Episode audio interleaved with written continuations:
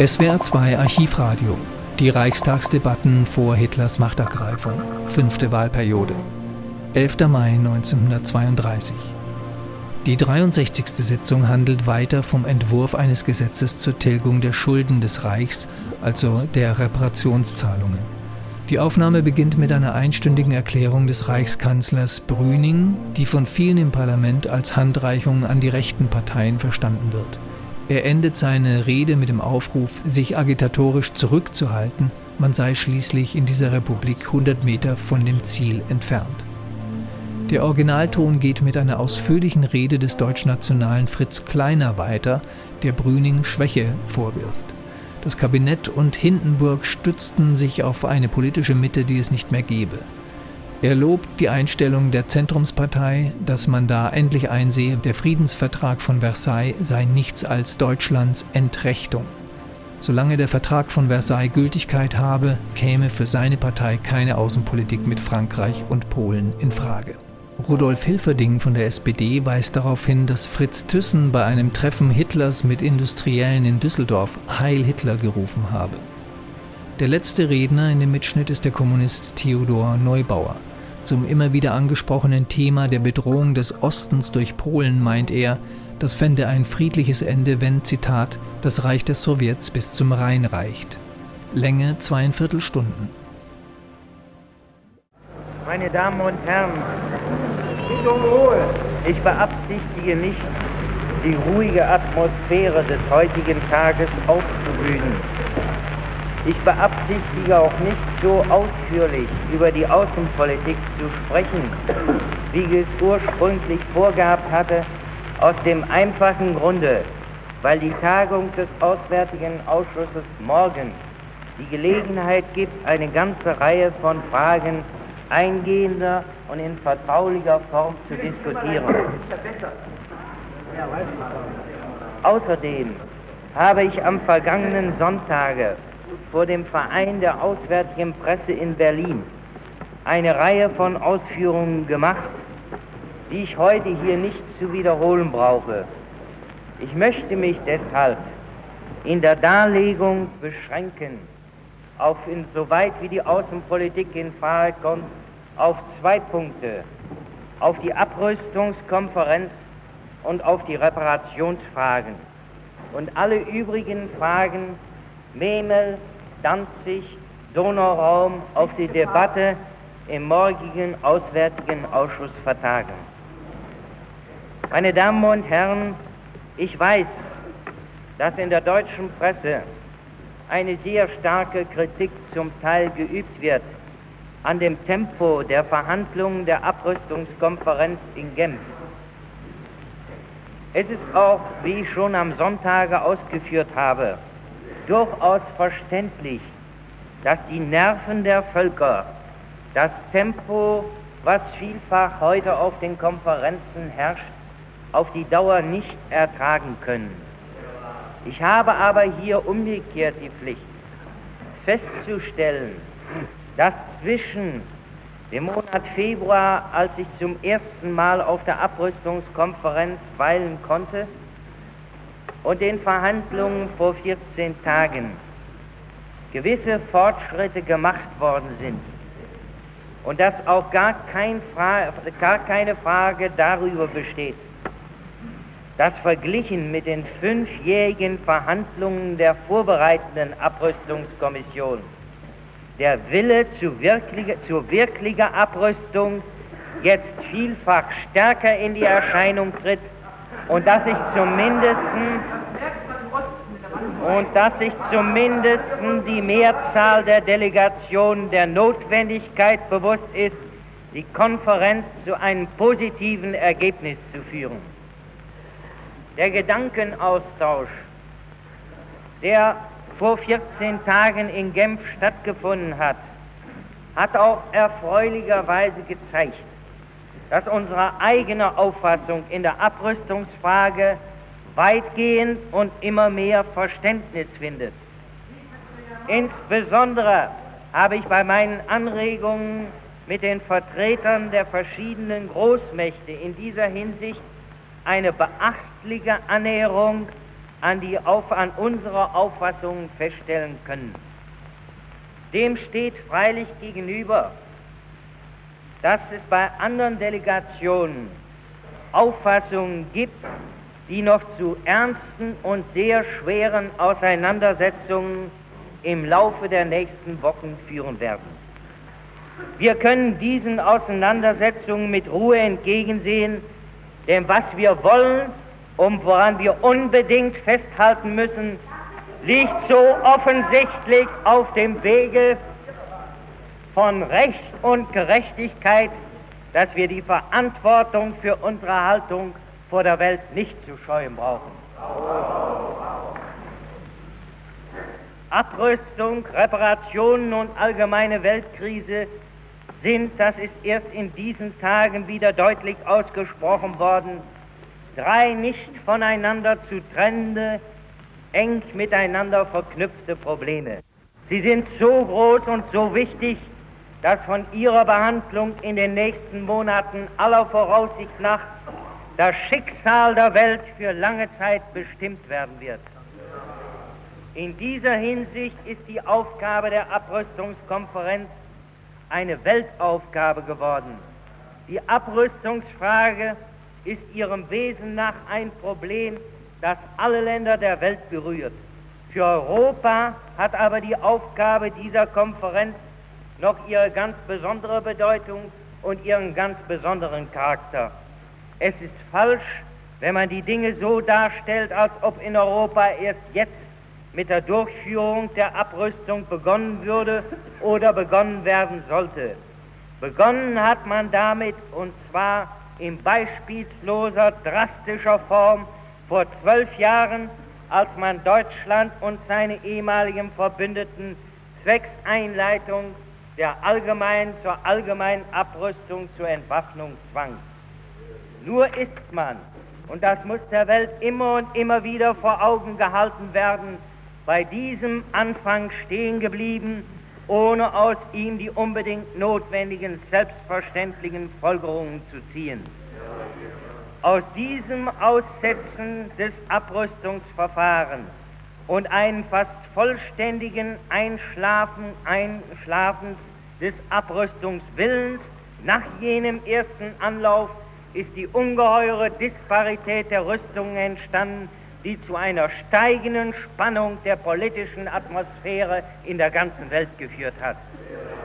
In seiner Gesamtheit genommen ist Europa heute trotz der Entwaffnung Deutschlands und seiner ehemaligen Verbündeten der höchst gerüstete Kontinent, der im Verhältnis zur Vorkriegszeit keine Rüstungsverminderung, sondern im Gegenteil eine Vermehrung der Schlagkraft und der Kriegsbereitschaft seiner Heeresorganisationen vorgenommen und seine Rüstungsausgaben fortlaufend gesteigert hat. Dieser Zustand kann nicht länger dauern. Und aus dieser Lage ergeben sich die deutschen Abrüstungsforderungen von selbst. Was wir wollen, ist die allgemeine Abrüstung und die Wiederherstellung der deutschen Gleichberechtigung. Beide Ziele sind so eng verbunden, dass sie ein einziges Ziel darstellen. Deutsche Gleichberechtigung durch allgemeine Abrüstung. Die Herbeiführung eines Rüstungsausgleichs, das heißt die Beseitigung der qualitativen und quantitativen Rüstungsdifferenz zwischen uns und den hochgerüsteten Staaten, bedeutet für die Welt die Wiederherstellung von Gerechtigkeit und Vertrauen. Wir lehnen den Gedanken an einen neuen Rüstungswettlauf ab und wollen die Beseitigung der Differenz durch die Herabsetzung der Rüstung der anderen Staaten nach denselben Maßstäben und Methoden herbeigeführt sehen, die seinerzeit nach dem Willen unserer damaligen Vertragsgegner für unsere eigene Abrüstung maßgebend gewesen sind. Der Augenblick fordert weitgehende Entschlüsse in den internationalen Verhandlungen. Die wirtschaftliche Weltlage ist zugespannt. Die politische Nervosität, die aus dem ungleichen Rüstungsstande erwächst, ist zu groß als dass für kleinliche Auseinandersetzungen über Einzelpunkte oder Sonderwünsche die Erreichung der Hauptziele vergessen werden könnte. Die Erwartungen, die die Völker an die Einberufung der Konferenz gestellt haben, dürfen nicht enttäuscht werden. Schon beginnt die Welt überall ungeduldig zu werden. Die Not aller Völker nimmt immer größere, besorgniserregendere Form an. Sie steht nicht stille, sondern schreitet in immer schnellerem Tempo vorwärts, während die Staatsmänner in mühsamer, schwerer Arbeit nach einer Lösung suchen. Die Völker untereinander haben Vertrauen. Mögen die Regierungen in ihrer amtlichen Politik endlich die Wege finden und die Brücken betreten, die von Volk zu Volk bereits heute vielfach geschlagen sind. Die deutsche Regierung kann das Problem nicht allein lösen. Solidarität und Zusammenarbeit aller Staatsmänner ist erforderlich, um allen Völkern gemeinsam zu dienen. Herr Grandi hat in seiner großen Rede in der italienischen Kammer vor einigen Tagen mit vollem Rechte betont, dass ein Minimum des guten Willens und der Solidarität, die immer wieder in den Reden der Staatsmänner beteuert werden, umgesetzt in positive Arbeit genügend würde, um die Konferenz zum Erfolg zu führen. So müssen wir auch jetzt ein schnelleres Tempo der Beratungen in Genf und rasche Entscheidungen auf dem Gebiete der Rüstungen fordern, falls die Lösungen nicht zu spät kommen sollen.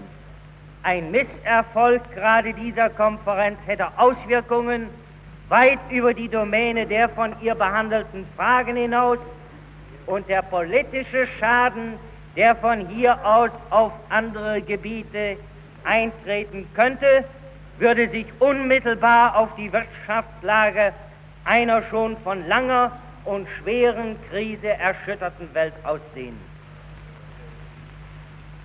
Meine Damen und Herren, seitdem wir hier Ende Februar die Reparationsfrage eingehend erörtert haben, hat die Krise in den einzelnen Ländern ihren verhängnisvollen Fortgang genommen. Es ist überflüssig, ewig wieder in den Streit einzutreten, welches die Ursachen und die Folgen der Weltkrise gewesen sind.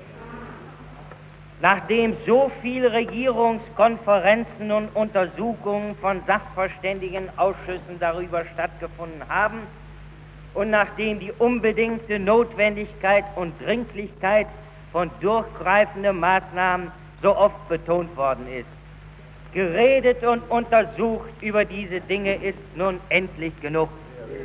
Es ist jetzt die Zeit, im Interesse der ganzen Welt auch hier zu Entscheidungen zu kommen. Ein bekannter britischer Staatsmann, einer der Väter des Vertrages von Versailles, hat vor einigen Tagen bei einer internationalen Kundgebung gesagt, vor zehn Jahren war zu früh für den gesunden Menschenverstand um sich durchzusetzen. Ich, ich frage mich, ob es jetzt zehn Jahre danach nicht zu spät ist. Wenn das Wirtschaftssystem und die soziale Ordnung der Welt noch nicht völlig zusammengebrochen sind, so ist das vor allem das Verdienst der bewundernswürdigen Geduld der Völker und, wie ich für das deutsche Volk hinzufügen muss, der Leidensfähigkeit der Völker.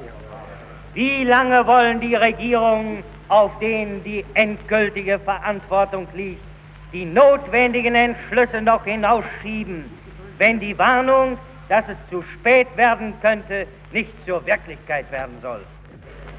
Der Basler Sachverständigenausschuss und der beratende Sonderausschuss, beide von den beteiligten Regierungen eingesetzt und beauftragt, haben schon vor vielen Monaten den dringenden Appell an die Regierung gerichtet, ohne Verzug zu den notwendigen Entschließungen zu kommen. Die deutsche Regierung hat sich daher damals mit allem Nachdruck dafür eingesetzt, die Reparationskonferenz schon im Januar herbeizuführen. Leider vergeblich. Wieder sind kostbare Monate verloren gegangen. Jetzt sind die Blicke und Hoffnungen der Welt auf Lausanne gerichtet. Die Auffassung der Reichsregierung ist in der Welt überall bekannt. An ihr hat sich seit unserer Debatte hier im Februar nichts geändert. Ich kann mit Genugtuung feststellen, dass diese Auffassung seither im weiten Maße an Boden gewonnen hat. In sehr vielen Ländern, auch in solchen, die unsere Gläubigerländer sind, hat nicht nur die öffentliche Meinung, sondern haben auch die Regierungen sich dazu durchgerungen, dass eine völlige Streichung der politischen Schulden die wichtigste Voraussetzung für die Rettung aus der jetzigen wirtschaftlichen und sozialen Not und für die Herbeiführung eines neuen Aufstiegs ist. Nur wenn die Trennung in Schuldner- und Gläubigerländer, die zehn Jahre lang wie eine Barriere zwischen den Völkern gestanden und sich für das allgemeine Interesse der Welt als denkbar verhängnisvoll erwiesen hat, aus der internationalen Politik verschwindet, ist der Weg für eine wirklich fruchtbare Zusammenarbeit zwischen den Völkern erst freigemacht. Es ist meine feste Überzeugung, dass an den Tagen, an dem alle politischen Schulden gestrichen werden, jedes Land, auch jedes Gläubigerland reicher ist als vorher und dass alsbald im Leben jedes Staatsbürgers ohne Unterschied ob Unternehmer oder Arbeiter in der ganzen Welt eine Besserung eintreten wird. Freilich ist das noch nicht der Standpunkt aller beteiligten Regierungen. Wenn diese Regierungen auch zugeben, dass Deutschland nach Ablauf des Ruhrfeierjahres keine Reparationen zahlen kann, so wollen sie doch an der Hoffnung festhalten, dass Deutschland später nach einer Reihe von Jahren die Zahlungen wieder aufnehmen oder zumindest noch eine Restzahlung, eine Abschlagszahlung aufbringen könnte. Mir scheint, dass diejenigen, die von solchen Erwartungen ausgehen, sich keine Rechenschaft davon geben, dass Voraussetzungen, von denen künftige Zahlungen abhängen, abhängen würden, in Wahrheit gar nicht vorstellbar sind. Niemand wird behaupten wollen, dass es ein Zufall ist, dass das Gold der Welt sich in, den, sich in den beiden Ländern, die in dem System der politischen Verschuldung die Hauptgläubiger sind, angesammelt hat und dass das einzige Schuldnerland in diesem System so vom Gold entblößt worden ist, dass es die rigorosesten Eingriffe in den Zahlungsverkehr vornehmen musste, um seine Währung intakt zu halten. Noch vor wenigen Tagen hat ein amerikanischer Politiker das klar ausgesprochen mit den Worten, es ist unmöglich, die Schulden in Gold zu bezahlen, solange 70 Prozent des Weltgoldvorrats im Besitz Frankreichs und der Vereinigten Staaten sind. Es ist offensichtlich, dass durch den amerikanischen Zolltarif Zahlungen in Waren unmöglich gemacht werden. Ebenso deutlich wie diese wirtschaftswidrige Goldbewegung spricht die Umwälzung in den Handelsbilanzen. Während Deutschland früher immer eine passive Handelsbilanz hatte, haben in den letzten beiden Jahren die Schuldenzahlungen, denen, denen keine gleichzeitigen Auslandskredite mehr gegenüberstanden, eine enorme Aktivierung der deutschen Handelsbilanz erzwungen. In der gleichen Zeit ist in Frankreich anstelle der ziemlich ausgeglichenen oder sogar aktiven Handelsbilanz der Jahre 1925 bis 1927 im Jahre 1931 eine Passivität von 2 Milliarden Mark getreten. Ebenso ist in den Vereinigten Staaten die frühere große Aktivität jetzt auf ein Minimum zusammengeschmolzen. Was bedeuten gegenüber diesen enormen Verlusten im Gütertausch und gegenüber den noch größeren Verlusten, die diese und andere Gläubigerländer an Wertpapieren und sonstigen Kapitalbesitz erlitten haben, die Beträge, wie sie denjenigen vorzuschweben scheinen, die noch an der Möglichkeit späterer Reparationszahlungen festhalten möchten. Aber davon abgesehen, welche Länder werden denn in Zukunft bereit sein, die deutschen Ausfuhrgüter in dem notwendigen Ausmaße aufzunehmen oder uns Anleihen zu gewähren, was doch beides die Voraussetzung theoretisch für die Verwirklichung solcher Forderungen wäre. Ich sehe überall nur das Gegenteil einer solchen Bereitwilligkeit. Alle Gläubiger Länder sind weiter bemüht, Gold an sich zu ziehen und Kredite zurückzunehmen und alle Länder schließen sich in immer mehr gegen den Warenverkehr mit dem Auslande ab. Die Gläubiger politischer Geldforderungen müssen sich Rechenschaft geben über deren Erfüllbarkeit. Die Erfahrungen der letzten Jahre sind ein harter Lehrmeister der Grenzen des Möglichen gewesen, namentlich was uns selbst angeht. Die optimistische Einschätzung der künftigen Wirtschaftsentwicklung, der die früheren Sachverständigen Gremien jedes Mal zum Opfer gefallen sind, haben sich fürchterlich gerecht. Eine wesentliche Folge jener falschen Einschätzung der künftigen Entwicklung ist die Erschütterung oder Gefährdung des Kredits, der Währung und vor allem der Handelsbeziehungen, unter der fast heute alle Länder leiden und die sie zur Errichtung von Wirtschaftssperren aller Art verleiten oder zwingen. Ich sehe diese Absperrung, die sich gewollt oder ungewollt in erster Linie immer wieder gegen Deutschland richtet, mit der größten Sorge von Tag zu Tag zunehmen. Dabei will ich nicht in Abrede stellen, dass Deutschland selbst Maßnahmen im Devisenverkehr hat ergreifen müssen, die sich mit der Zeit als eine Beschränkung der Wareneinfuhr auswirken. Aber die Welt darf eins nicht übersehen. Wir haben die Devisenregelung seinerzeit nicht als ein Instrument der Handelspolitik eingeführt. Sie ist eingeführt worden im Zusammenhang mit der plötzlichen Zurückziehung der kurzfristigen privaten Kredite im vorigen Jahr und zwar gerade auf das Anraten, ja sogar auf das ungeduldige Drängen unserer Gläubiger.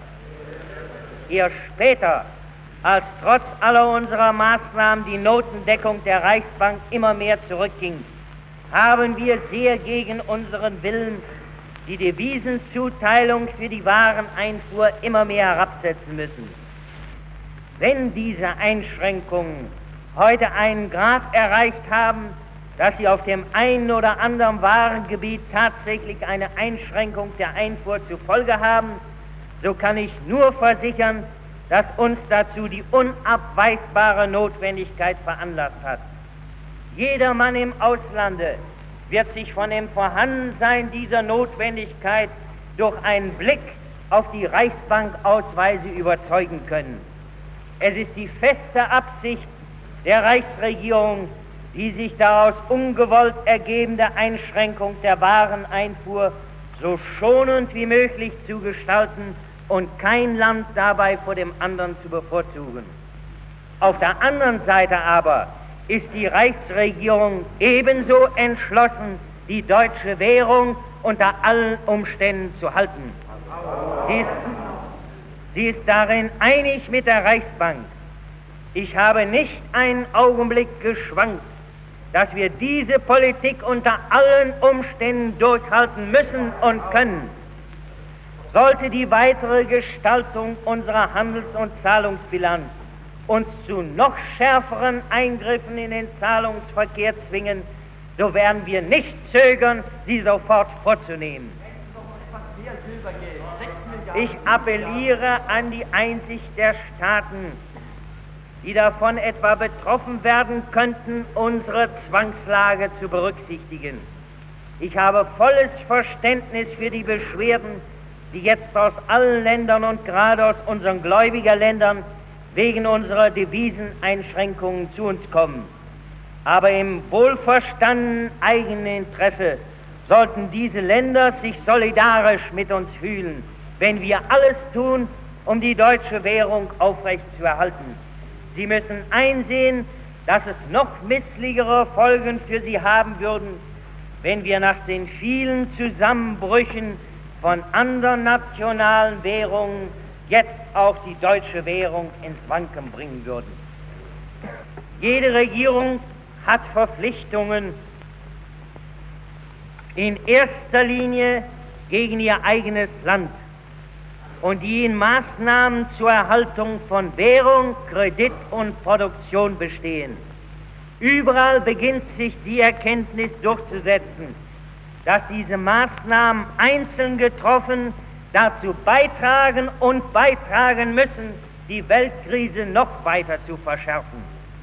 Nur gemeinsame und vereinigte Anstrengungen der durch Wirtschaftsinteressen verbundenen Staaten können diesen Zustande ein Ende machen und die Voraussetzung für die Wiederherstellung normaler Zustände schaffen.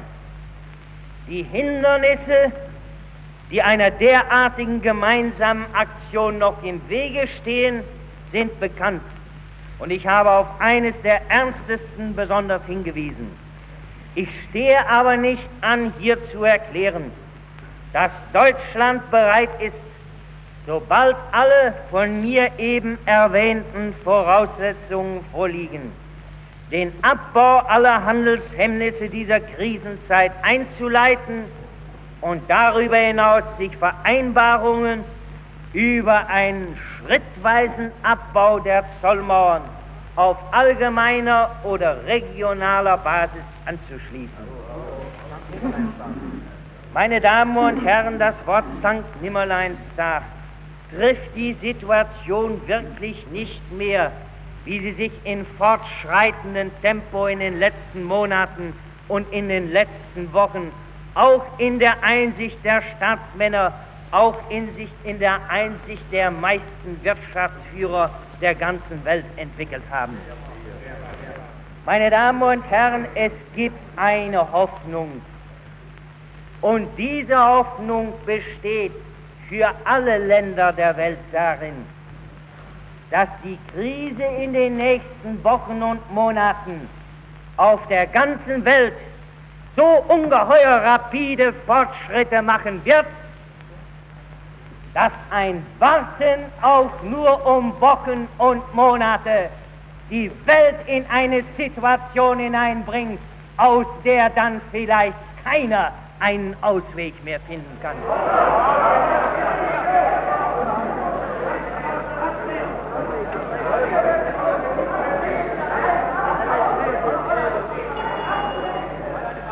Meine Damen und Herren, meine Herren, ich bitte jetzt zum Ruhe. Wir haben es jetzt gehört und nun wollen wir wiederholen.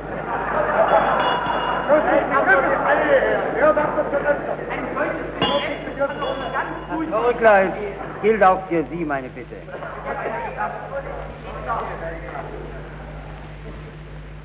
Meine Damen und Herren, wenn ich dieses Wort hier ausspreche, so wird das für diejenigen Staatsmänner, mit denen ich die Ehre gehabt habe, in den letzten zwei Jahren zu sprechen, aus meinem Munde nichts Neues sein.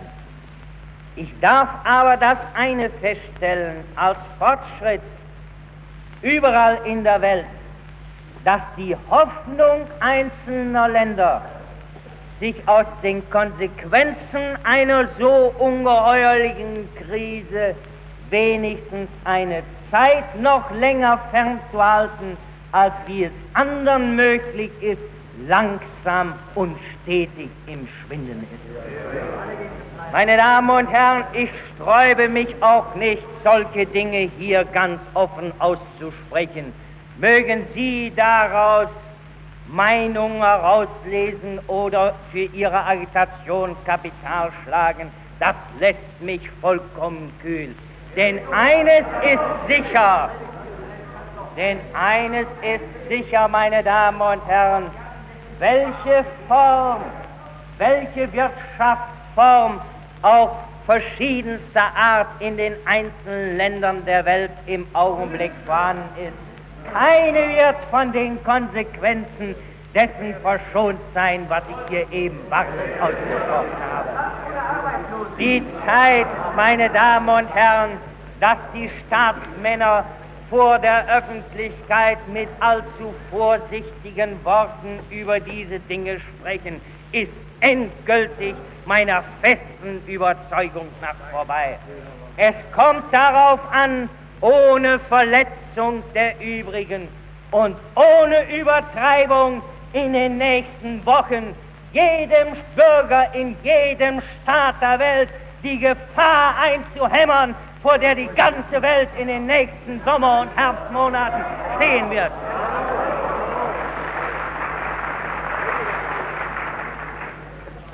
Und, und man glaube doch nicht, meine Damen und Herren, dass angesichts dieses Tempos.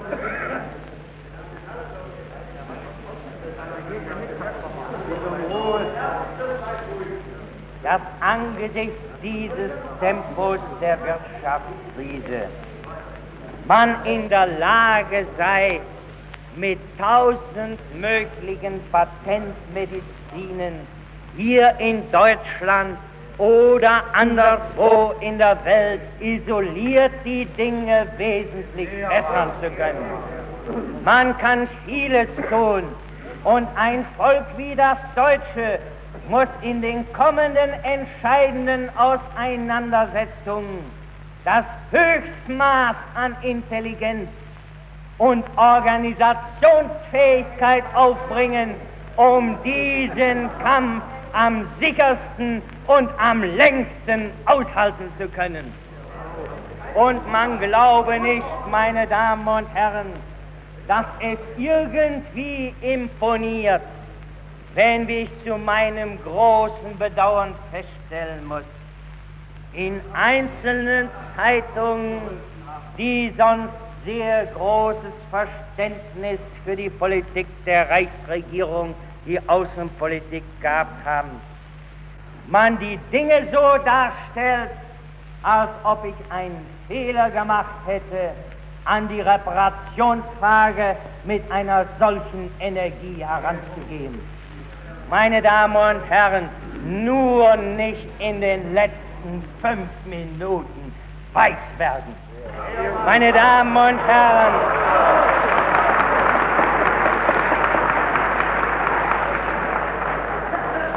meine Damen und Herren, ich wende mich auch dagegen, dass immer und immer wieder Persönlichkeiten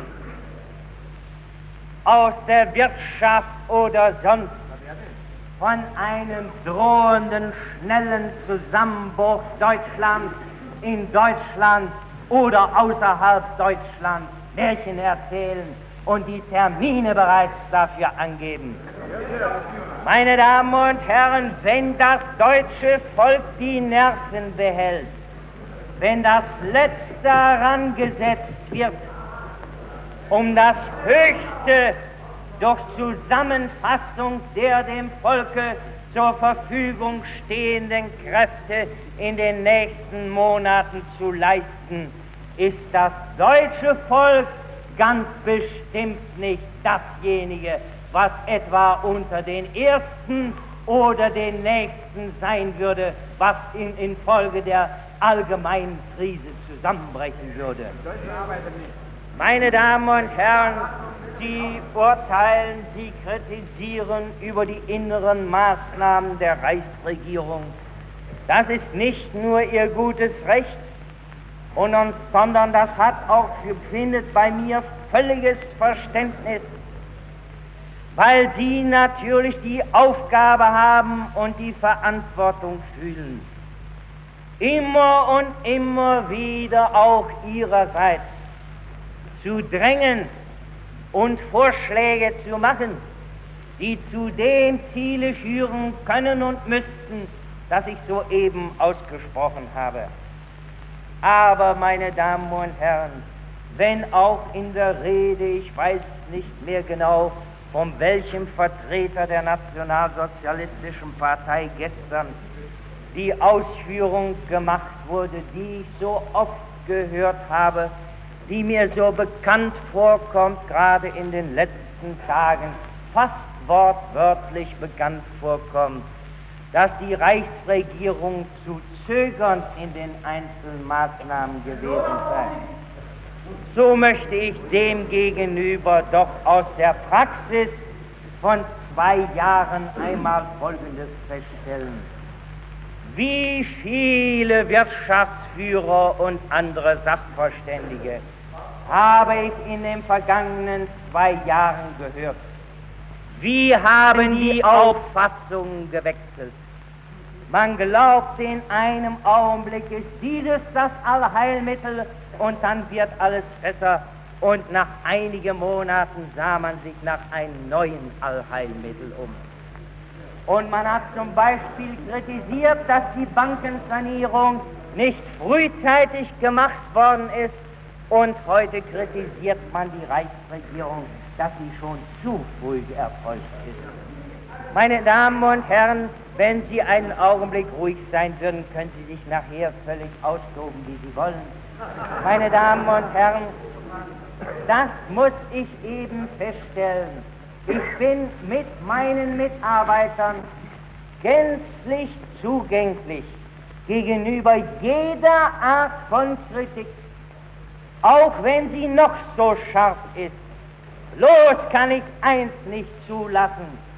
Das ist eine Kritik, die keine Rücksicht nimmt auf die Erhaltung der Widerstandskraft des deutschen Volkes und auf die außenpolitische Situation Deutschlands.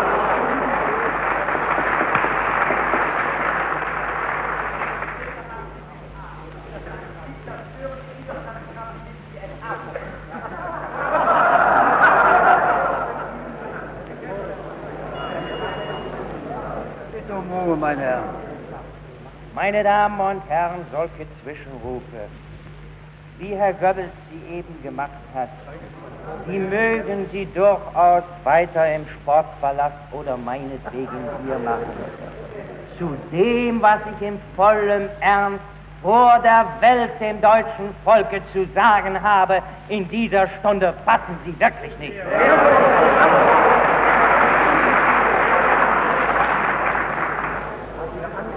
Sagen Sie mir, was ich in den zwei Jahren getan habe, um die Widerstandskraft des deutschen Volkes zu schwächen. Können Sie mir irgendetwas nachweisen, meine Damen und Herren?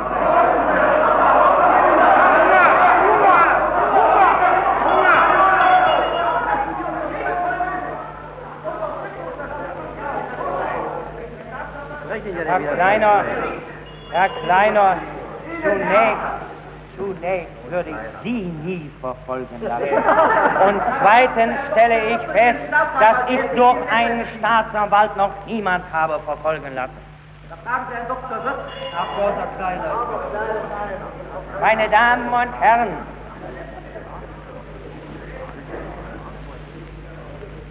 ich habe in den zwei vergangenen Jahren auch nicht so gehandelt, wie der Herr Abgeordnete Göring sich gestern geäußert hat, dass ich meine Dienstzeit hier damit begonnen habe, Versprechungen zu machen. Ich bin ins Land hinausgegangen und habe gesagt, ich kann nicht versprechen, dass es besser wird.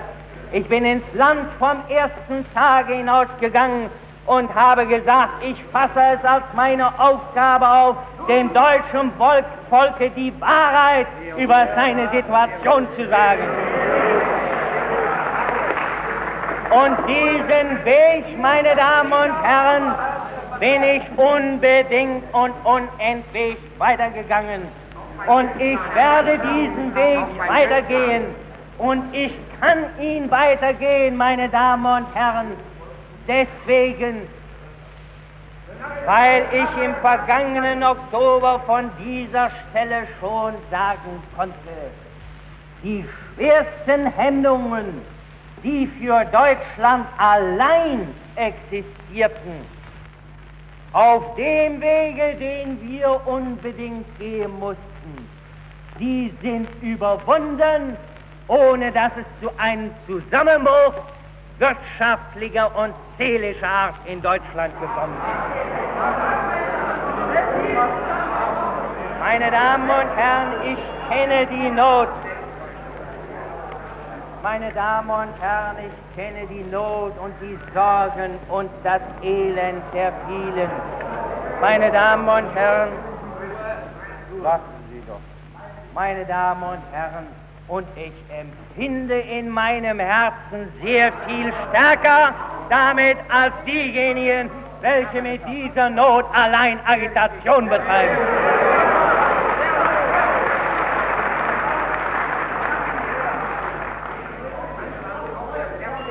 Als die SA-Männer auf die Straße geworfen wurden, ohne Obdach und ohne Nahrung. Allerdings haben wir das geprüft und Sie wissen, dass dafür Maßnahmen gleichzeitig zur Verfügung gestellt worden sind. Meine Herren, ich bitte jetzt nicht länger zu unterbrechen. Meine Damen und Herren, aus den zwei Reden des vergangenen Tages ist so immer wieder die Tendenz herausgeklungen. Jetzt sind wir nahe so weit, dass wir auch diese Regierung vielleicht noch beseitigen können, um dann, wenn die Situation für außenpolitische Erfolge und damit für den Wiederaufstieg bereinigt ist, sagen zu können, jetzt ist das Schlechte alles vorbei.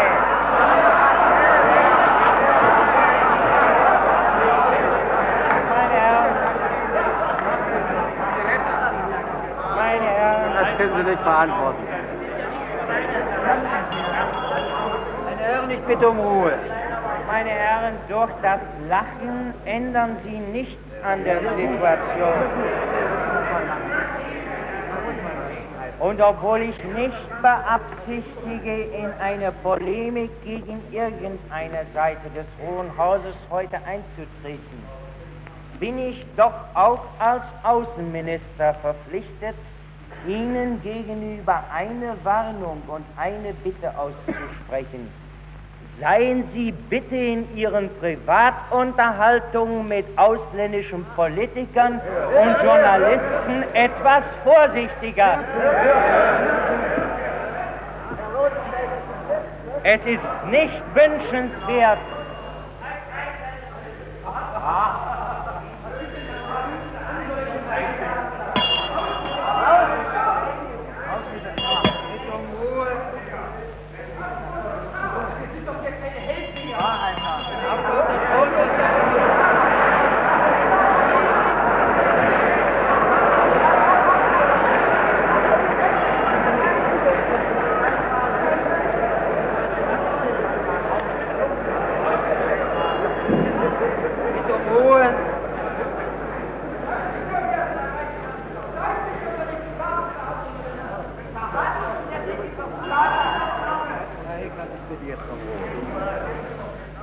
Meine Damen und Herren, es ist weder im Interesse der Beteiligten noch im Interesse einer geradlinigen und festen Fortführung einer Außenpolitik wünschenswert, dass das Ausland etwa aufgrund von allen möglichen privaten Schwätzereien hoffen könnte, dass eine nach mir folgende Regierung kompromissfreudiger in Lebensfragen ist.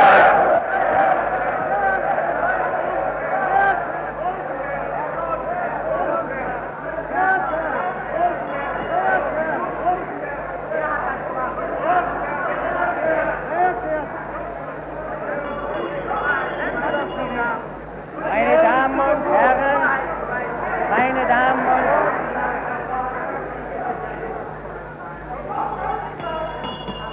Herren, ich bitte jetzt wieder um Ruhe. Meine Damen und Herren, der Name, der hier eben gefallen ist, hat mit diesem, was ich eben gesagt habe, nichts zu tun. Meine Damen und Herren, ich wollte Herr Berndt mit solchen Methoden, Sie wagen, Herr Berndt, Sie von Ihrer Partei wagen, meine Methoden zu kritisieren, wie Sie im Lande herumziehen und das Unglaublichste über meine Außenpolitik erzählen, als ob sie antinational bis zum Äußersten wäre. Ich verbitte mir das von Ihnen.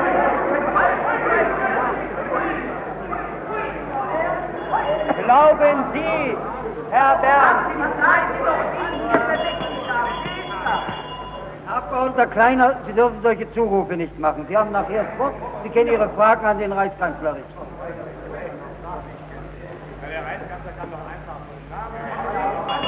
Nein, machen wir Wille, Herr Abgeordneter Schmidt. Sie können ja auch, Herr Abgeordneter Schmidt, zum Beispiel in den Manchester Guardian hineinsehen, worin das ganz deutlich schon ausgesprochen ist vor einiger Zeit. Mir liegt es nur daran, und deswegen habe ich das ausgesprochen, meine Damen und Herren, um vor der Welt festzustellen, dass diese oder eine andere Regierung in der Reparationsfrage hinter das, was ich im Januar gesagt habe, aus sachlichen Gründen überhaupt nicht zurückweichen kann.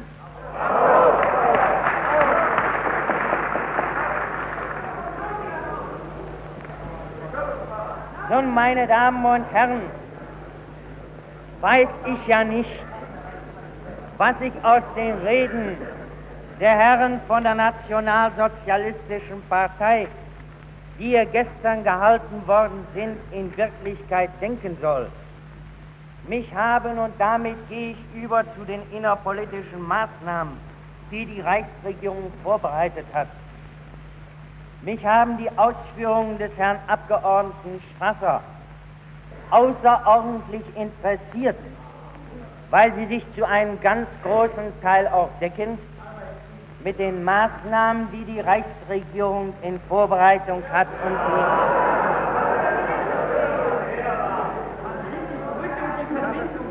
Meine Damen und Herren, der Abgeordnete Strasser hat gesagt, dass er in Bezug auf die Arbeitsbeschaffung mit den Herren auf dieser Seite in weitem Maße Sympathien hat. Weshalb darf ich nicht aussprechen, dass ich auch Sympathien mit den Aussprachen habe?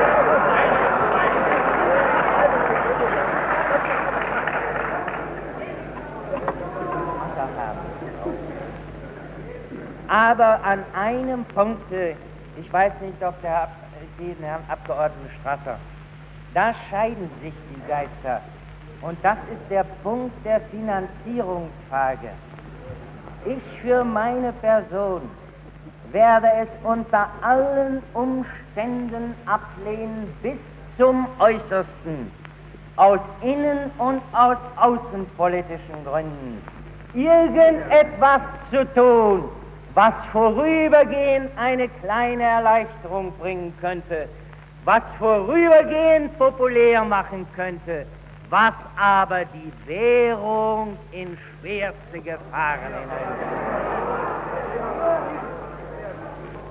Meine Herren, wenn Sie doch, Sie haben ja doch ganz unstreitige Fortschritte im Zuhören in den letzten Tagen gemacht, dann wollen wir doch ein wenig mal weitergehen. Ich habe ja dem Herrn Abgeordneten Strasser gang nicht vorgeworfen, dass er gestern von einer Inflation gesprochen hat. Aber Sie werden sehen, dass wenn Sie dieses oder eines der vielen Vorschläge, die gemacht worden sind, meistens zu einer Finanzierung nach ähnlicher Art, durchdenken, dann kommen Sie unter allen Umständen zu einer gewissen Gefährdung der Mark, die, wenn je in diesem Augenblicke und in den nächsten Monaten das Allergefährlichste sein würde. Wenn, Kreditvorschöpfung, von der ich sprach, ich habe von Kreditschöpfung, produktive Kreditvorschöpfung gesprochen. Wenn sie eine Inflation der Mark gefährdet, dann müsste die Mark heute schon durch ihre Krediterweiterung der letzten Monate längst inflatiert sein. Nein, Herr Die Kollege, Erweiterung des Kredits, die produktive Kreditvorschöpfung, hat nichts zu tun mit einer inflatorischen Ich, Maßnahme. ich, beab, ich verstehe durchaus, Herr Abgeordneter Strasser, dass Sie nicht die Absicht haben, damit irgendwelche inflatorische Erscheinungen herbeizuführen. Aber, Herr Abgeordneter Strasser, Sie haben eine Bemerkung dahinter gemacht. Ich habe leider die Zeitung auf meinem Platz liegen. Als sie sprachen, dass es möglich sein müsste, natürlich von einer anderen Regierung als wie der jetzigen, in einem gewissen Augenblicke damit Halt zu machen. Wie soll ich, und darüber haben ja schon einige Vorredner von mir gesprochen, wie soll ich Halt machen, wenn ich angesichts der Tatsache, dass das deutsche Volk eine Inflation vor kurzem gerade überwunden hat und der Gedanke der Inflation versteckt oder, ver, oder verkappt in der ganzen Welt umgeht. Wie soll ich die deutsche Mark dann, so wie es bislang ge gelungen ist, zu halten und wie es gelingen wird, wenn man in dieser Politik festbleibt, wie es auch für die nächsten Monate unter allen Umständen gelingen wird. In Deutschland können sie nicht an einem Punkt Halt machen. Genauso wie England schwer an einem Punkt nach unten Halt machen kann. Und wir müssen Wege wählen, die ganz klar sind und ganz deutlich der Öffentlichkeit unterbreitet sind. Denn wir müssen alles tun, um zu verhindern, den Glauben hervorzurufen, als ob wir vielleicht durch Hintertürchen irgendeine Inflation machen wollten. Meine Damen und Herren, ich, dann bin ich sehr dankbar dafür, aber ich fürchte, ich habe gerade einen Antrag von Ihnen gesehen, den bitte ich dann abzulehnen, wenn Sie...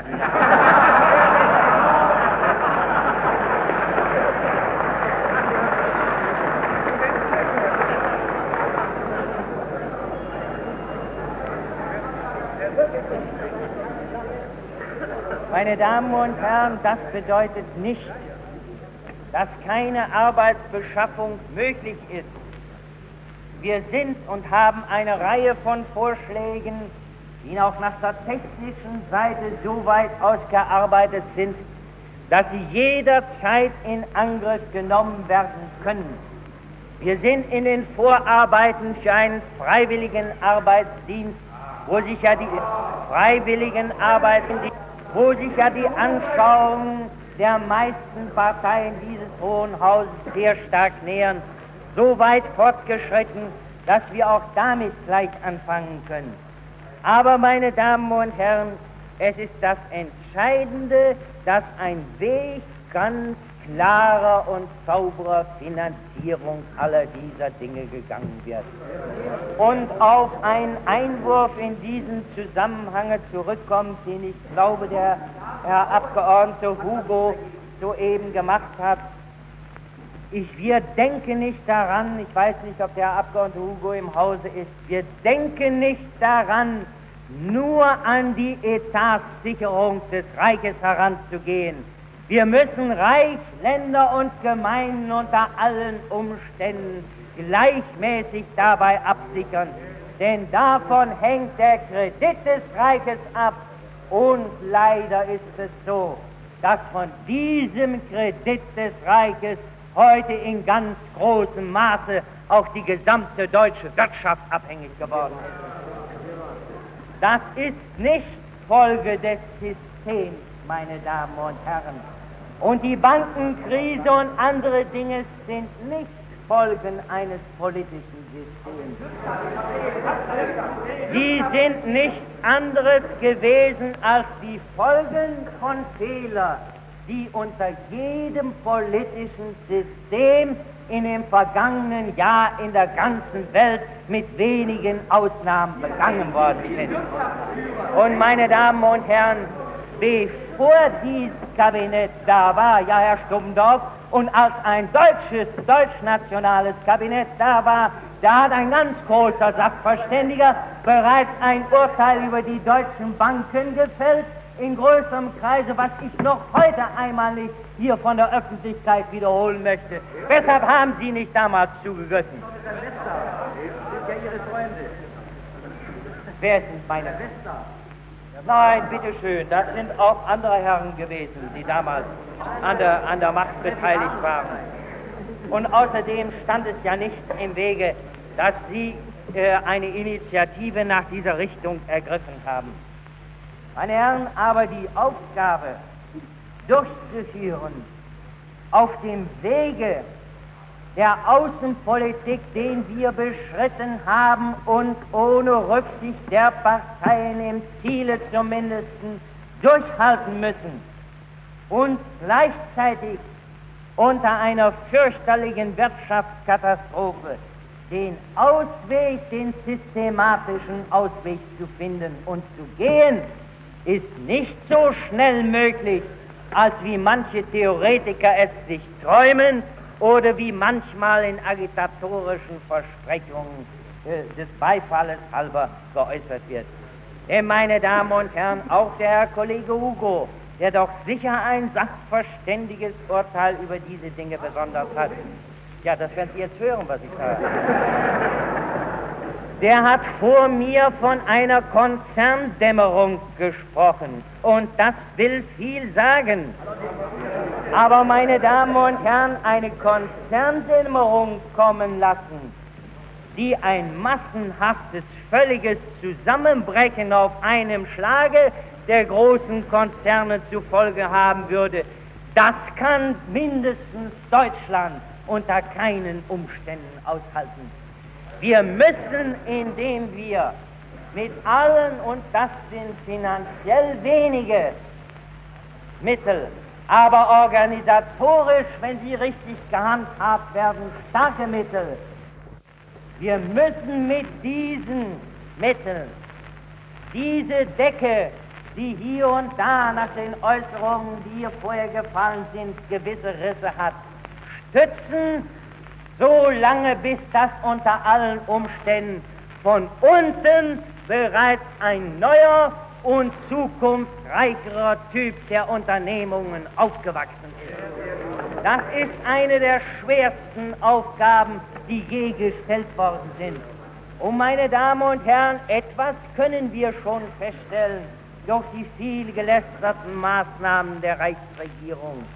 Trotz aller Notlage des Mittelstandes, die katastrophal ist in bestimmten Branchen, wie zum Beispiel der Baubranche, ist das eine festzustellen, dass auf verschiedenen Gebieten bereits eine erfolgreiche Konkurrenz des kleinen Unternehmers gegenüber dem größeren und größten bereits eingesetzt hat.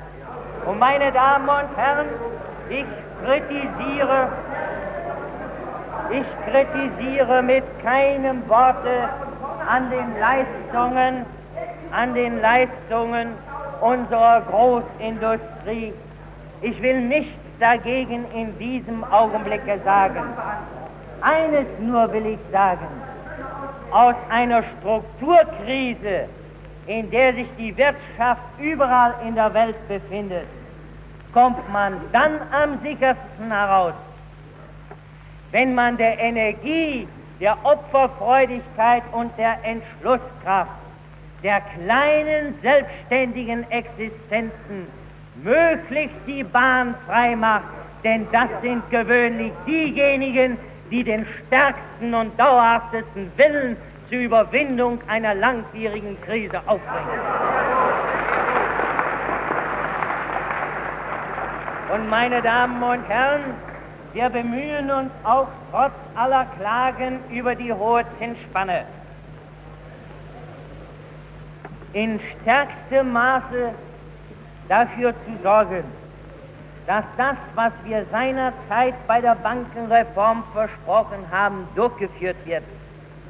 Eine stärkere Berücksichtigung bei der Kreditgewährung auch der kleineren und mittleren Unternehmer und auf der anderen Seite die Vorbereitung einer stärkeren regionalen Gliederung und regionalen Verwachsenseins unserer gesamten Bankinstitute. Auf diesem Gebiet sind gerade in den letzten 14 Tagen erhebliche Ansätze gemacht worden. So schnell wie manche es glauben, ist es nicht möglich. Denn meine Damen und Herren, es gehört zu vielen dieser Dinge nicht gesetzgeberische Maßnahmen, nicht Verwaltungsmaßnahmen seitens der Reichsregierung, Herr Kollege Torgler, sondern es gehört eine Umwandlung des Denkens der Menschen die an der Spitze von vielen kleinen Instituten und Organisationen steht. Und das kann man nicht durch eine Notverordnung beschleunigen.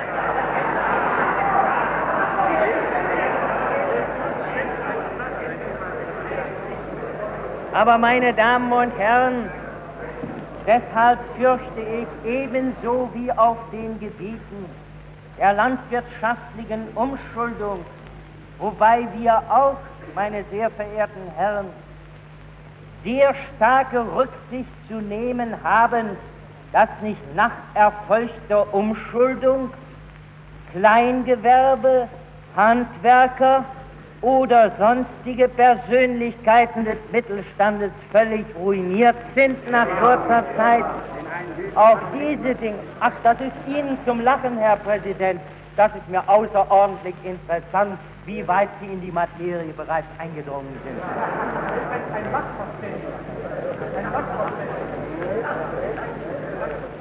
Wenn Sie wüssten, Herr Kollege, welche Sorgen im östlichen Handwerk und östlichen Mittelstand mit der Umschuldung verknüpft sind, würden Sie ihr nicht wagen, über diese Dinge lächelnde Bemerkungen zu machen.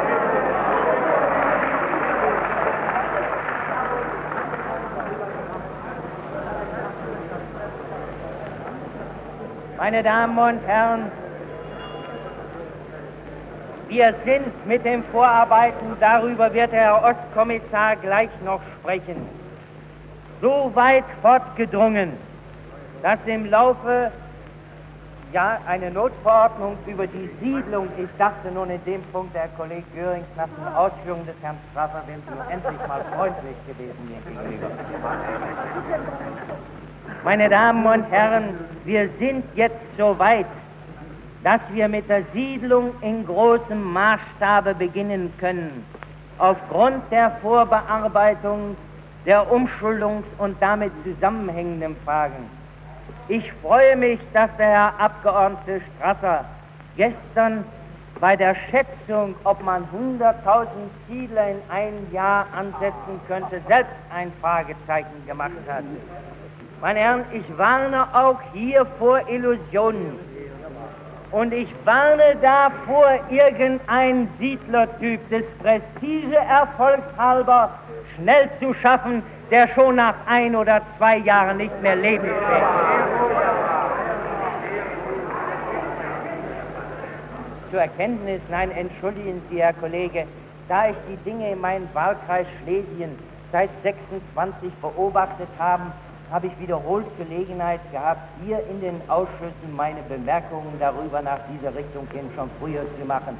Vielleicht ist zweckmäßig, dass Sie sich mit dem Studium der Verhandlungen des Reichstags aus früheren Jahren, nein, mit dem Studium der Verhandlungen des Reichstags ohne Ihre Zwischenrufe, Herr Kollege Zorl, überhaupt ernster beschäftigen.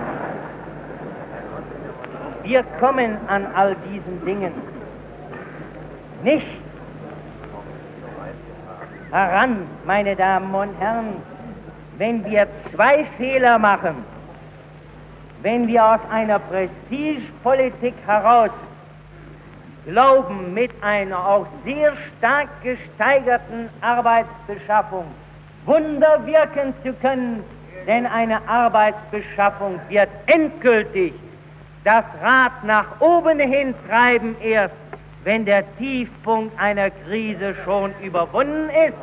Aber, meine Damen und Herren, und das ist ja wohl auch zum Teil die Idee, die beim freiwilligen Arbeitsdienst bei allen Parteien vorherrscht, das Entscheidende ist, dass alles geschieht, was möglich ist, wegen der moralischen und psychologischen Folgen der Arbeitslosigkeit.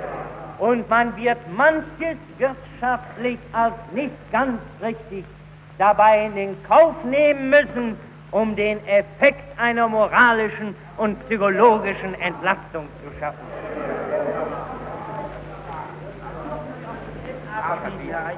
Aber mein Gott, nochmal, wollen Sie denn nun absolut, dass man nochmal das Thema der A-Abteilung hier aufgreift? Ich glaube, es ist genügend darüber geredet worden. Und ich stehe auf dem Standpunkt, dass das Verbot notwendig war. Ich habe lange mit mir darüber gerungen. Die Autorität. Nein, nein. mal hören Sie doch auf mit diesen Bemerkungen.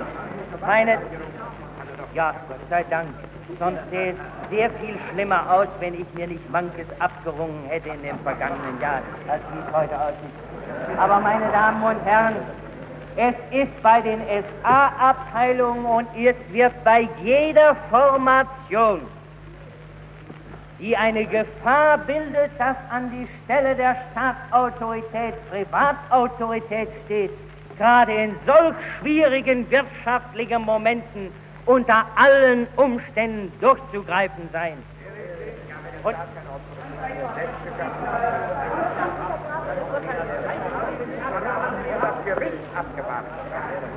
weil es nicht, aber Herr Kollege Göring, wollen Sie damit wieder sagen, dass das Verbot der SA oder die Frage an mich richten, dass das Verbot der SA-Abteilung auf ausländische Einflüsse... Nein, ich habe darum gar nicht gesagt. Ich habe sehr dankbar. Warum Sie dann nicht eine gerichtliche Entscheidung darüber abgewartet haben, ob die SA sich gegen den Staat stellt? Herr Kollege Göring, weil wir es unbedingt notwendig haben, im Interesse unserer Kreditlage dafür zu sorgen, dass der Straßen, nein, der Inneren, dass die Leute nicht aus Angst das Geld von Sparkassen nehmen und in den Strom stecken. Dass die, da mögen Sie lachen, meine Herren. Das ändert an der Tatsache nichts. Mir kommt es darauf an, objektiv und gegenüber jedem Versuch, der die Staatsautorität untergräbt oder untergraben kann, eine feste Linie zu gehen. Ich habe sehr lange Geduld gehabt und ich habe sehr lange zugesehen, aber ich würde mich vor der Geschichte als verantwortungslos hinstellen lassen müssen, wenn ich nicht wenigstens in diesem Augenblicke endlich mit gewissen Dingen Schluss gemacht hätte.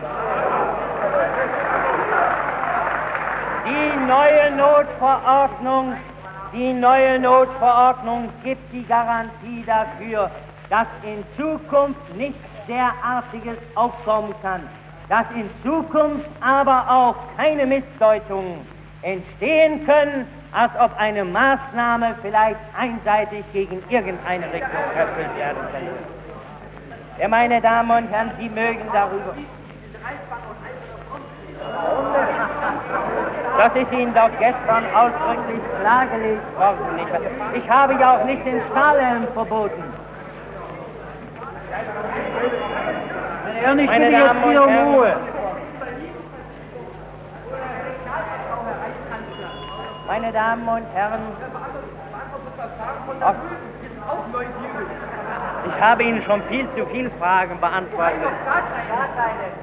Meine Damen und Herren, ich erwähne das alles in dieser Stunde, weil ich es für meine Pflicht gehalten habe, ganz klar und deutlich das auszusprechen, was ich über die wirtschaftliche Situation Deutschlands und was ich über die wirtschaftliche Situation der Welt denke. Ich habe nicht aus Übertreibung oder Pessimismus gesprochen, aber ich habe auch keinen Augenblick gesprochen aus Angst oder aus Sorge, dass Deutschland diesen Kampf nicht durchhalten könnte, weil es einmal isoliert wiederum wie in früheren Jahren allein in Schwierigkeiten kommen würde. Das ist der grundlegende Unterschied zu dem, was in früheren Jahren uns bedrückt und gezwungen hat, dass dieses Mal die Lösung nicht so sein kann, dass durch ein Entgegenkommen Deutschlands in einem Sinne, wie es früher gewaltsam erzwungen wurde, die Situation in der Welt sich ändern würde. Die Situation in der Welt kann sich jetzt nur ändern, wenn Klarheit in der Reparationsfrage in dem Sinne geschaffen wird, wie ich es ausgesprochen habe, wenn Klarheit in der Abrüstungsfrage geschaffen wird und wenn anschließend die Welt vom Wahnsinne eines übermäßigen Absperrens des Handels und Zerstörung des internationalen Handels wieder heruntergeht. denn davon hängt eine wirkliche und dauerhafte Prosperität ab. Und ohne diese Maßnahmen, die nicht einen Schlag, wie vielleicht missdeutende sein könnte, gegen die Landwirtschaft zu sein brauchen, sondern meine Damen und Herren, die nur den Zweck haben sollen, diese künstliche Schrumpfung von außen her der Wirtschaft aller Völker zu beseitigen, werden diese Maßnahmen rechtzeitig ergriffen und durchgeführt. Und die Not wird die Welt meines Erachtens dazu zwingen, im letzten und richtigen Augenblicke es zu tun. Dann, meine Damen und Herren, kann man allerdings zum ersten Male vielleicht von etwas wie Frieden seit dem Ende des Krieges überhaupt sprechen. Dann zum ersten Male, meine Damen und Herren, kommt auch das Gefühl, das innere Gefühl aus der Welt heraus, dass viele der Sieger, weil die Ausnutzung des Sieges eine unmögliche Situation geschaffen hat, ängstlich immer wieder sind vor einem erneuten Krieg. Die Sicherheit, meine Damen und Herren, ist am besten garantiert, wenn alle Völker am besten für sich nach eigenen Gesetzen, aber in Handelsvereinbarungen und in Handelsaustausch leben können.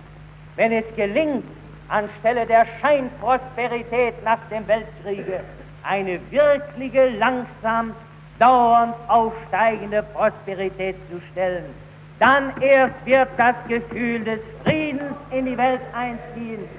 Dann erst, meine Damen und Herren, wird auch das Gefühl aus der Welt der dauernden politischen Unruhe herausgehen, die so vernichtend auf die Kreditwirtschaft aller Völker gewirkt hat. Und meine Damen und Herren, diese Dinge sind wirklich zu ernst, um sie mit ein paar lächerlichen Zwischenrufen zu erledigen. Ich wenigstens fasse sie ernst bis zum Äußersten auf. Ich halte es für meine Pflicht, das, was ich hier gesagt habe, der ganzen Welt und besonders den Staatsmännern unter vier Augen zu sagen, so wie ich es seit zwei Jahren getan habe. Und ich bin damit weitergekommen. Nicht weitergekommen, weil ich scharfe Worte gesprochen habe, sondern weil ich das gesagt habe aus meinem innersten Empfinden und aus meiner innersten Überzeugung, was eingetreten ist an Konsequenzen des Zögerns gewisser internationaler Verhandlungen. Und weil ich diese Dinge gesagt habe, nicht mit starken Fanfarentönen, sondern mit ruhigen Worten, deshalb habe ich mir vielleicht etwas in der Welt erworben, was ich für Deutschland einsetzen kann. Deshalb, meine Damen und Herren, konnte ich vielleicht gewisse Dienste, die Sie bestreiten, leisten. Aber das eine will ich Ihnen zum Schluss doch sagen. Das eine will ich Ihnen zum Schluss doch sagen.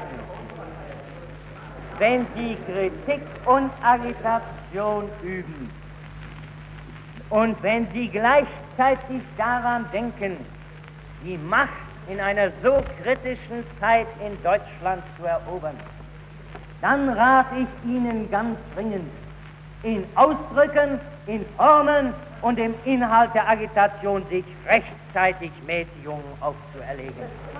Denn die Hoffnungen, die Sie geweckt haben, werden Sie nie erfüllen können. Die Hoffnungen, meine Damen und Herren, wie man dann wächst. Sie gehen sehr leicht über in einen Rückschlag nach einer anderen Seite hin. Ich persönlich habe es vermieden, mit Ausnahme der Zeit und bewusst das getan, während der Reichspräsidentenagitation, äh, in, äh, in Agitation gegen einzelne Parteien einzutreten. Damals war es meine Pflicht, ich habe sehr lange zu vielen Dingen geschwiegen. Meine Damen und Herren, das spielt auch gar keine Rolle, was Sie über mich im Lande, wie eben ein Vorredner das erzählte, verbreiten. Es lässt mich absolut kühl. Und meine Damen und Herren, wenn ich mich dadurch beeindrucken ließe, dann würde ich den schwersten politischen Fehler machen, der zu machen irgendjemand im Augenblick in der Lage wäre. Ich würde die Ruhe verlieren, die, meine Damen und Herren, an den letzten 100 Metern vom Ziel das absolut Wichtigste ist.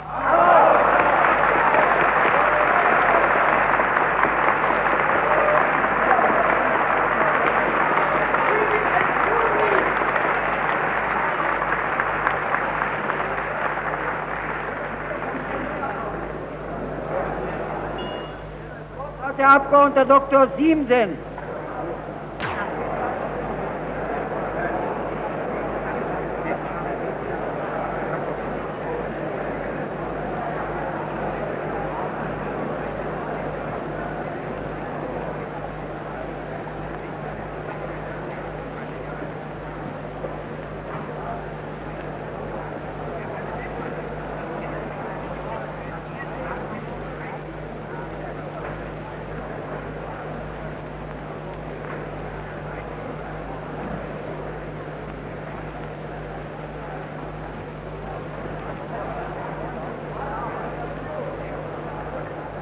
Ihr habt ja auch keinen Wahlsieg errungen, nicht? Ihr habt ja nicht viel Grund zu reden.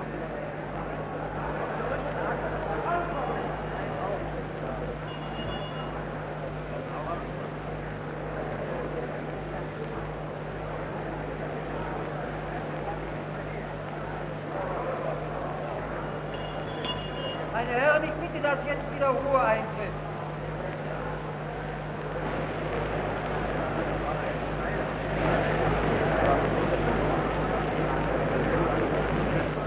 Das Wort hat der Abgeordnete Dr. Siemsen. Meine Damen und Herren, das liebenswürdige Zwiegespräch, das Herr Brüning eben mit den Nationalsozialisten geführt hat, man könnte es vielleicht auch als den Beginn eines Koalitionsgesprächs bezeichnen, erhielt eine symbolische Bedeutung dadurch, dass Herr Brüning der Linken des Hauses den Rücken kehrte und sich nur nach dieser Seite wendete. Ich glaube, der politische Ausführung Wort hat der Abgeordnete Dr. Kleiner.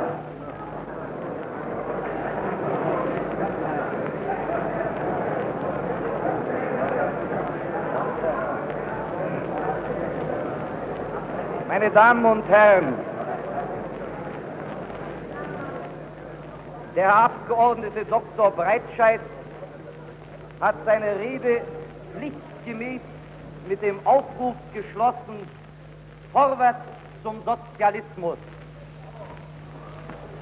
Der Abgeordnete Dr. Breitscheid wird niemals einsehen, dass seine Sorte Sozialismus nicht eine vorwärts, sondern eine rückwärts gerichtete Angelegenheit ist.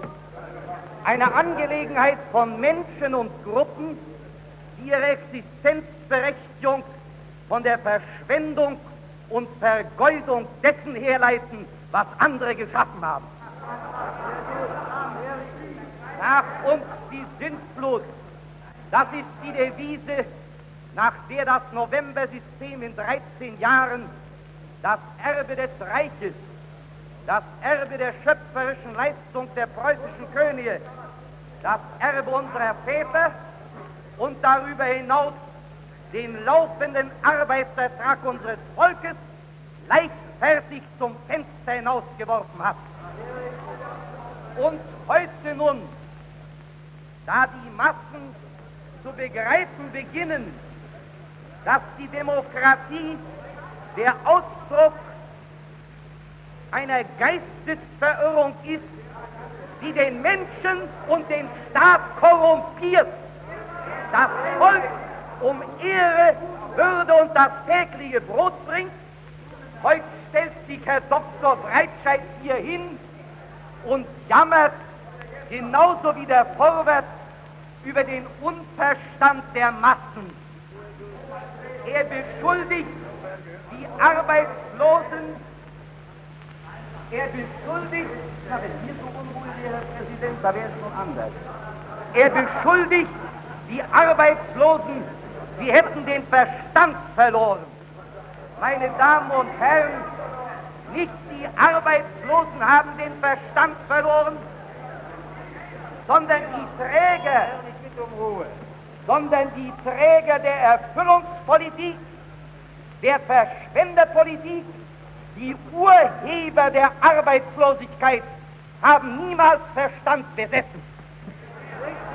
Mit diesen Parteien und Richtungen will der Herr Reichskanzler Dr. Brünning nach einem Lauf von 100 Schritten siegreich durch das Ziel gehen. Die Herren waren vor der Annahme des Jungplanes auch der Meinung, sie ständen 100 Meter vor dem Ziel. Es scheint, dass die Regierenden in der Zwischenzeit das Laufen verlernt haben. Meine Damen und Herren, sicherlich hat die Hoffnungslosigkeit unserer Zustände seit der Novemberrevolte, seit dem Verbrechen dieser Herren in Deutschland Millionen in die Verzweiflung getrieben. Aber man darf diese Verzweiflung nicht nur negativ, man muss sie auch positiv werten. Diese Verzweiflung hat im Gegensatz zu ihren lächerlichen internationalen Phrasen der Erkenntnis, sehen Sie, wie schön Ihre Freunde lachen können, Herr Präsident. Abgeordneter Kleiner, ich verbitte mir die Apostrophierungen. Rufen Sie Ja, zur dann Ordnung. sorgen Sie doch mal für Unterricht, Herr Präsident. Abgeordneter Kleiner, ich rufe Sie zur Ordnung. Diese Verzweiflung, Knüppel und Notverordnung sind bisher nur ihre Bonzensatz geworden, nicht das Volk. Das königliche Preußen und das kaiserliche Deutschland, das königliche Preußen und das kaiserliche Deutschland, sie haben Gummiknüppel nicht notwendig gehabt. Dieses System setzt sich über die Volksvertretung hinweg es setzt sich hinweg über den Volkswillen, aber auf einmal präsentiert man uns das Aufleben des Parlamentarismus und es fanden hier in den ersten Tagen auffallend ruhige Gespräche zwischen den feindlichen Brüdern statt und zwischen denen, die noch nicht wissen, ob sie freundliche oder feindliche Brüder sind. Meine Damen und Herren, aber man hat den Reichstag nicht einberufen, um hier Rechenschaft abzulegen über das, was die Regierung bisher getan hat, und nicht um dem Volke nun endlich zu sagen, welche Pläne, welche Ziele, welche Ideen die Regierung hat. Nun, meine Damen und Herren, wir halten uns daher für verpflichtet, die Frage nach der Existenzberechtigung dieses Kabinetts erneut zu stellen. Welches ist denn die Gefolgschaft des Kabinetts? Der Herr Reichskanzler stützt sich in erster Linie auf die Autorität des Herrn Reichspräsidenten. Es ist sehr bedauerlich, dass diese Autorität des Herrn Reichspräsidenten gestern wieder einmal durch das Auftreten des Herrn Reichswehrministers schwer gelitten hat. Er stützt sich dann naturgemäß auf das Zentrum. Dieses Zentrum ist die neben der Sozialdemokratie am schwersten belastete Partei. Wir können dem Zentrum nie und nimmer den Anspruch auf die entscheidende Mitbestimmung in den deutschen Dingen zuerkennen. Und wir sind der Meinung, dass man das Gewicht des Zentrums noch einmal auf seine richtige Bedeutung zurückführen muss. Wodurch erhält denn das Zentrum seine Stimmen? In erster Linie durch den Gewissenszwang, den ein großer Teil der Geistlichkeit auf die Frauen ausübt. Ja, wenn Sie das, wenn Sie das nicht wissen, dann scheinen Sie, dann scheinen Sie am Sonntag vor der Wahl noch nie in die Kirche gegangen zu sein. Man kann auch nicht sagen, dass das Gesicht dieser Partei sympathischer geworden ist, seitdem sie sich des wachsenden Zuzuges aus dem Judentum erfreut. Dann stützt sich der Reichskanzler auf die Mitte, die nicht mehr da ist. Er stützt sich auf die Bürokratie, von der man im Lande sagt, dass sie nichts anderes produziert als Gesetze und Notverordnungen, und zwar schlechte Gesetze und viel zu viel Gesetze und Notverordnungen. Und dann sehen wir uns außer dieser Gefolgschaft, mit der der Herr Reichskanzler die schweren kommenden Entscheidungen meistern will, das Kabinett selbst an. Wenn der Herr Reichskanzler nicht anwesend ist, dann geht in diesem Kabinett alles drunter und drüber. Man behauptet, der Herr Reichskanzler mache alles allein. Das ist ein Zeichen starken Selbstvertrauens. Aber schließlich gilt auch für den Herrn Reichskanzler, an ihren Früchten sollt ihr sie erkennen. Und die Ergebnisse der Politik des Herrn Reichskanzlers sind nicht danach, dass irgendjemand, dem es ernst um das Wohl des Volkes ist, eine Verlängerung dieser Regierung wünschen kann. Der Reichskanzler hat einen Vizekanzler und Finanzminister, von dem man sich in der Wilhelmstraße flüstert, so etwas sei noch nicht da gewesen. Und das heißt doch viel nach Herrn Dr. Hilberdink und Herrn Professor Moldenhauer. Der Herr Reichskanzler hat dann einen Ernährungsminister, zu dem der Nährstand zum größten Teil in Opposition steht. Er hat einen Arbeitsminister, der sich mit großem Schwung jeweils nach der Seite der Konjunktur stellt und der heute noch nicht weiß, nach welcher Seite er spekulieren soll. Dann äh, hat er auch einen Verkehrsminister. Sehr schade, dass uns der Herr Minister Schlange hier nichts mitgeteilt hat über die fabelhaften schöpferischen Leistungen des Herrn Treviranus. Wahrscheinlich ist er deshalb Verkehrsminister geworden, weil er das Vertrauen jener gewaltigen, eindrucksvollen Bewegung der jungen Rechten hinter sich hat. Das Vertrauen von sage und schreibe 13.000 Menschen in ganz Deutschland. Über die anderen Herren des Kabinetts braucht man nicht zu sprechen. Sie ändern das Gesicht dieses Kabinetts nicht. Und nun zum Herrn Reichskanzler selbst in seiner Eigenschaft als Reichsaußenminister. Man sagt, der Reichskanzler sei lauter, sei fleißig, von edelstem Willen beseelt. Niemand von uns bestreitet ihm das. Aber das sollte doch eine Selbstverständlichkeit bei einem Kanzler sein. Meine Damen und Herren, ja, bei Ihnen ist es aber leider meist nicht vorhanden. Der Außenminister hat am letzten Sonntag eine Rede vor dem Verband der auswärtigen Presse gehalten, in der Herr Dr. Brünning außerordentlich erfreuliche Worte gesprochen hat. Aber man muss die Frage stellen, warum hat der Herr Außenminister diese Sprache nicht auf der Abrüstungskonferenz in Genf Warum hat er sie nicht in das Gesicht des Herrn Tardieu gesprochen? Herr Tardieu, Herr Tardieu, ja, Sie sind also doch wieder für die Geheimdiplomatie, die Herr Breitscheid abgelehnt hat. Herr Tardieu wird wahrscheinlich von Herrn Herriot abgelöst werden. Und schon steigen die Hoffnungen unserer Französlinge unserer inländischen Ausländer.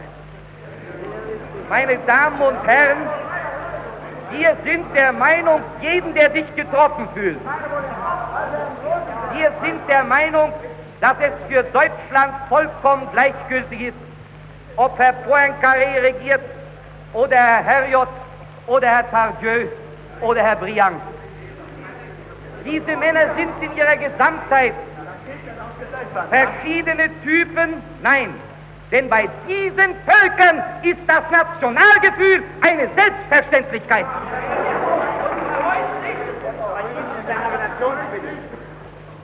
Diese Männer sind allesamt nur verschiedene Typen jenes gleichen französischen Chauvinismus, der in der Forderung auf die Freiheit und Gleichberechtigung Deutschlands ein verbrecherisches Attentat auf den Weltfrieden sieht. Meine Damen und Herren, der Herr Reichskanzler hat gesagt, es müsse endlich ein Schlussstrich gezogen werden. Wir können nicht länger warten, weil die Völker nicht länger warten wollen und können. Das ist ein gutes Wort. Das ist fast das Gleiche, was unser Führer Hugenberg auf dem Parteitag in Stettin gesagt hat. Wir stellen mit Freuden fest, dass die Erkenntnis Versailles, Deutschlands Entwaffnung, Deutschlands Entrechtung, die wahnsinnigen Tribute, das alles ist die tiefste Ursache des Weltübels. Wir stellen mit Freude fest, dass diese Erkenntnis heute auch in der Mitte durchgedrungen ist. Nun, meine Damen und Herren, der Reichskanzler hat gemeint, das Platzen würde bei Ihnen sehr unästhetisch aussehen. Der Reichskanzler hätte gemeint, ein englischer Politiker habe ihm gesagt, vor zehn Jahren, vor zehn Jahren wäre es für den gesunden Menschenverstand noch nicht möglich gewesen, sich durchzusetzen. Wir stellen fest, dass es vor zwei Jahren für den gesunden Menschenverstand nicht möglich gewesen ist, sich bei dem Zentrum und der Sozialdemokratie durchzusetzen. Sonst hätten die Herren doch nicht den Jungplan unterschreiben können. Wir sehen in dieser Entwicklung, dass der Freiheitskampf, den wir unermüdlich geführt haben, und nicht zuletzt die aus der Gabe einer überlegenen Vorausschau geborene, rücksichtslose Offensive Hugenbergs gegen den Jungplan heute ihre Früchte trägt. Meine Damen und Herren, der Herr Reichskanzler sagt in seiner Rede,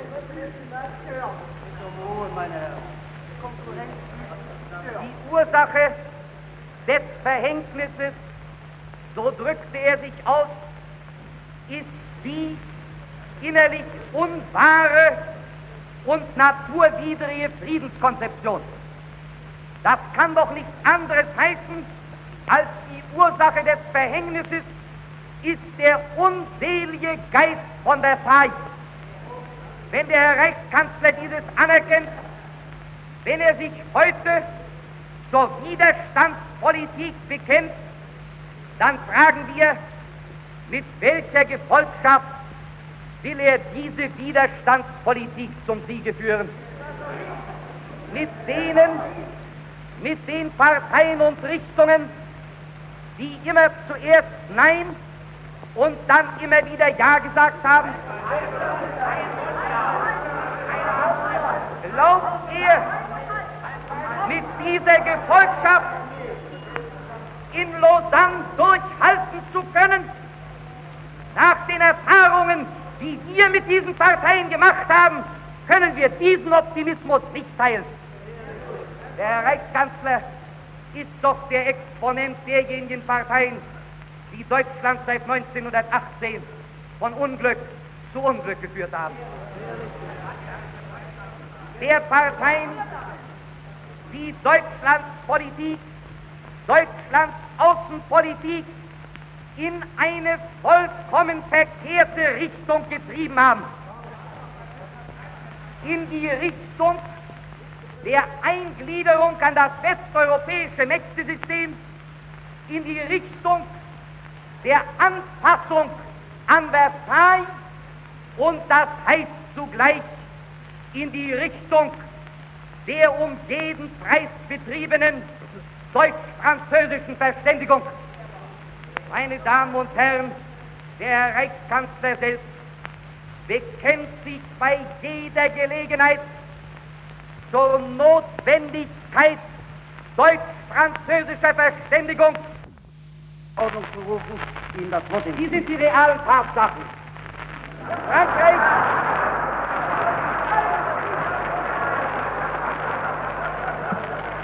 Frankreich, meine Damen und Herren, steht auf dem Standpunkt, Der Status quo von heute müsse verewigt werden. Frankreich will für alle Zeiten. Ich bitte aber auch keinen Anlass zu geben, dass der Redner zur Ausschreibung Bitte um Ruhe. Frankreich will für alle Zeiten die Entrechtung und die Entwaffnung Deutschlands. Frankreich will, dass Deutschland für alle Ewigkeit aus der Familie freier, sich selbst bestimmender Völker ausgeschlossen ist. Frankreich will keinen europäischen, Frankreich will einen französischen Frieden. Und wir, meine Damen und Herren, wir müssen das Gegenteil alles dessen wollen, was Frankreich will. Wissen Sie, der Reichskanzler erklärt die Notwendigkeit des Kampfes gegen Versailles. Träger des Geistes von Versailles ist Frankreich. Wer daher gegen Versailles kämpfen will, muss gegen Frankreich und gegen Polen kämpfen. Und der Reichskanzler hat immer das Gegenteil getan. Er hat vor einem Jahr, als Frankreich in der Gefahr der Isolierung stand, weil die Welt allmählich merkt, Frankreich und Polen, das sind die Störenfriede Europas. In diesem Augenblick eilte er zum Rundfunk und sprach erneut von der Notwendigkeit der Verständigung und der Zusammenarbeit mit Frankreich. Dasselbe tat er in seiner Rede in Genf. Wir sind der Meinung, solange das Diktat von Versailles besteht, solange der deutsche Osten an Polen ausgeliefert ist, darf von Verständigung mit Frankreich und Polen überhaupt nicht geredet werden. Den Erfolg dieser Politik erleben wir ja in der Praxis. Der Reichskanzler erklärte heute, er sei mit seinen Fortschritten in Genf sehr zufrieden. Er hat leider nicht gesagt, worin diese Fortschritte bestehen. Wenn das so weitergeht, dann endet die Abrüstungskonferenz in Genf mit der Verschleierung der Aufrüstung Frankreichs und Polens. Welches ist denn der Kernpunkt der ganzen Frage? Die Gleichberechtigung Deutschlands. Wir unterschreiben, was der Reichskanzler heute erfreulicherweise so deutlich gesagt hat. Weil ein Teil der Völker entwaffnet ist, entrechtet, der andere Teil schwer bewaffnet und in erster Linie weil der große deutsche Raum in der Mitte Europas waffenleer ist. Deshalb werden die bewaffneten Nachbarvölker fortgesetzt zu Drangsalierungen des deutschen Volkes aufgemuntert. Diese Tatsache muss immer im Vordergrund der Verhandlungen stehen. Warum hat dann der Reichskanzler zugegeben, dass es den Franzosen und ihren Vasallen wieder gelungen ist, von der Kernfrage abzulenken. Warum hat er seine Zustimmungen zu all den Kompromissen in Genf gegeben? Und meine Damen und Herren, warum hat er nicht dort in Genf die Gelegenheit wahrgenommen, anhand der Bedrohung des deutschen Ostens, anhand der Vorgänge um Danzig und dem Memeland hinzuweisen, dieser Unfrieden, das ist die Folge des Verbrechens des Völkerbundes. Meine Damen und Herren, so hängt im ganzen deutschen Osten schwere Sorge über diesen Menschen, die seit 1914 niemals zur Ruhe gekommen sind. Wer kann wissen, wann der Größenwahn der Polen zu neuen Katastrophen führt. Das Einzige, was bisher ihre Angriffslust gelähmt hat, das war die Erkenntnis, dass wenn der Pole friedentlich in deutsches Land einbricht, dass dann Hunderte und Tausende von deutschen Männern an die Grenzen eilen, um ihn hinauszuwerfen. Und die Männer, nein, dann holen wir das Rechtsbanner. Die Männer, meine Damen und Herren, die dieses Willens sind, hat der Reichswehrminister gestern als Feinde des Staates hingestellt. Wir deutschnationalen Freiheits- und Grenzkämpfer haben in all den Grenzgefahren der Nachkriegszeit den Einsatz von Gut und Leben für unser Volk stets als selbstverständliche Pflichterfüllung betrachtet. Gleichviel, welche Regierung, wenn das Vaterland in Gefahr, dann sind wir zur Stelle. Danach haben wir gehandelt. Danach werden wir immer handeln. Dort, wo Sie niemals gewesen sind. Und gerade deshalb, meine Damen und Herren, sind wir auf das tiefste empört, dass die deutschen Verfolgung in Deutschland selbst heute fast schlimmer ist wie in den unterdrückten Gebieten. Wir können es nicht begreifen, wie eine deutsche Regierung es fertigbringt, Verbände deutscher Männer zu bekämpfen und zu befehden, die den Wehrwillen pflegen, während sie gleichzeitig diejenigen Verbände und deren besonderen Schutz stellt, die das Handwerk des Pazifismus und der Gottlosigkeit betreiben. Meine Damen und Herren,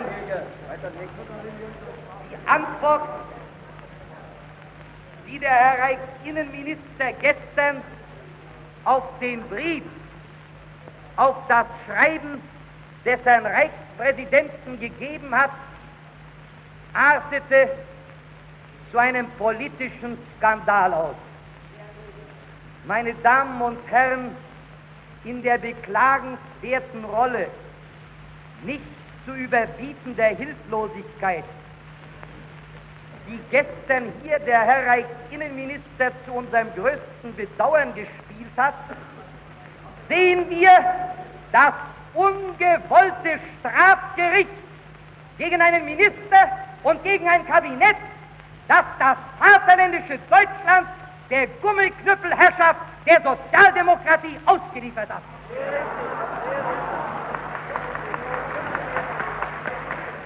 Der Herr Reichsinnenminister hatte die Aufgabe, Stellung zu dem Schreiben des Herrn Reichspräsidenten zu nehmen. Warum hat der Herr Reichspräsident dieses Schreiben an ihn gerichtet? Weil in dem Herrn Reichspräsidenten noch lebendig ist das Material. Ehrlich, bitte um Ich Ruhe. werde nachher das Material auf den Tisch des Hauses legen, damit die Herren die Gelegenheit haben, sich ganz genau zu orientieren. Und weiter, was ist es denn, wenn das Reichsbanner den französischen Pazifisten Basch in dem Augenblick, in dem er die Kriegsschuldlüge propagiert, begeistert Beifall klatscht? Was ist es denn, wenn ein Sozialdemokrat davon spricht, die Gewehre müssten zerschlagen werden? Was ist es denn, wenn es im Vorjahr auf einer Versammlung hieß, wir müssen diesem Staate den Todesstoß versetzen? Meine Damen und Herren, ich sage Ihnen ja, meine Herren, ich sage Ihnen ja. Sie bekommen auf den Tisch des Hauses die genauen Daten gelegt. Meine Damen und Herren, es geht daraus einwandfrei hervor, dass das Rechtsbanner den Geist der Wehrhaftigkeit bekämpft, dass das Reichsbanner nichts anderes ist als eine Bürgerkriegsgarde, dass das Reichsbanner durch Schutzpolizeioffiziere militärisch ausgebildet worden ist, dass das Reichsbanner, solange es besteht, jeden Deutschen bekämpft und die Franzosen und die Polen verherrlicht. Meine Damen und Herren, ja, meine Damen und Herren, was ist es denn, was die Reichsbanner Zeitung über den Italiener geschrieben hat? Das habe ich Ihnen doch vorhin ganz deutlich gesagt. Was war es denn, wenn der Löwe in Polen erklärte, zwischen Polen und Deutschland besteht fast gar kein Gegensatz? Was heißt denn, wenn auf einer Reichsbannerversammlung die Polen als Brüder begrüßt worden sind? Meine Damen und Herren, und vor dieses Reichsbanner stellt sich nun der Reichswehrminister Gröner. Warum tut er das? Er tut das, weil das Reichsbanner im Gegensatz zu den Wehrverbänden der Rechten den Feind im Deutschen und nicht im Feinde draußen sieht. Er tut das, weil das Reichsbanner ein Instrument des innenpolitischen Kampfes, ein Instrument des deutschen Bruderkrieges ist. Damit beweist der Reichswehrminister, dass er in erster Linie dogmatischer Demokrat und Parteimann ist.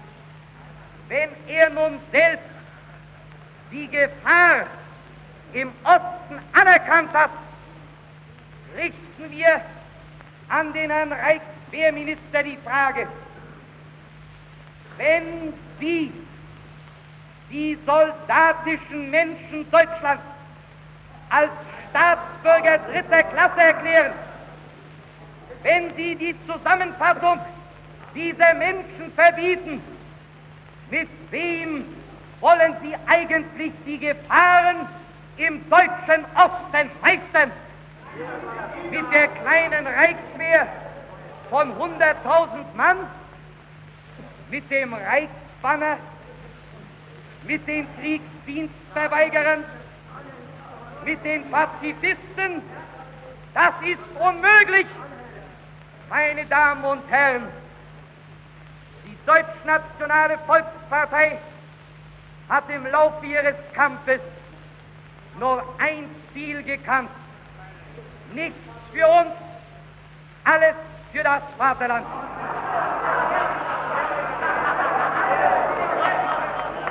In dieser Richtung werden wir vorwärts gehen. Freund unserem Führer Hugenberg. Freund der schwarz-weiß-roten Fahne. Freund dem deutschen Volke.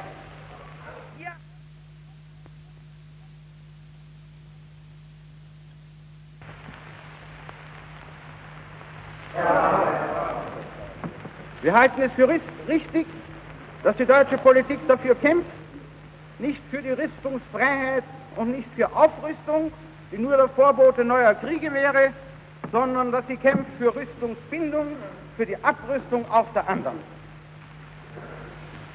Meine Herren, in der Reparationsfrage, in der Reparationsfrage hat die deutsche Wirtschaftskrise und die Weltwirtschaftskrise ein entscheidendes und mächtiges Wort gesprochen.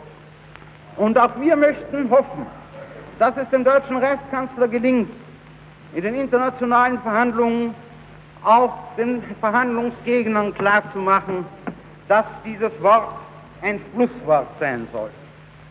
Ein Schlusswort, denn die Krise hat Formen angenommen, in denen die Aufrechterhaltung der internationalen Zahlungen ja unmöglich geworden ist.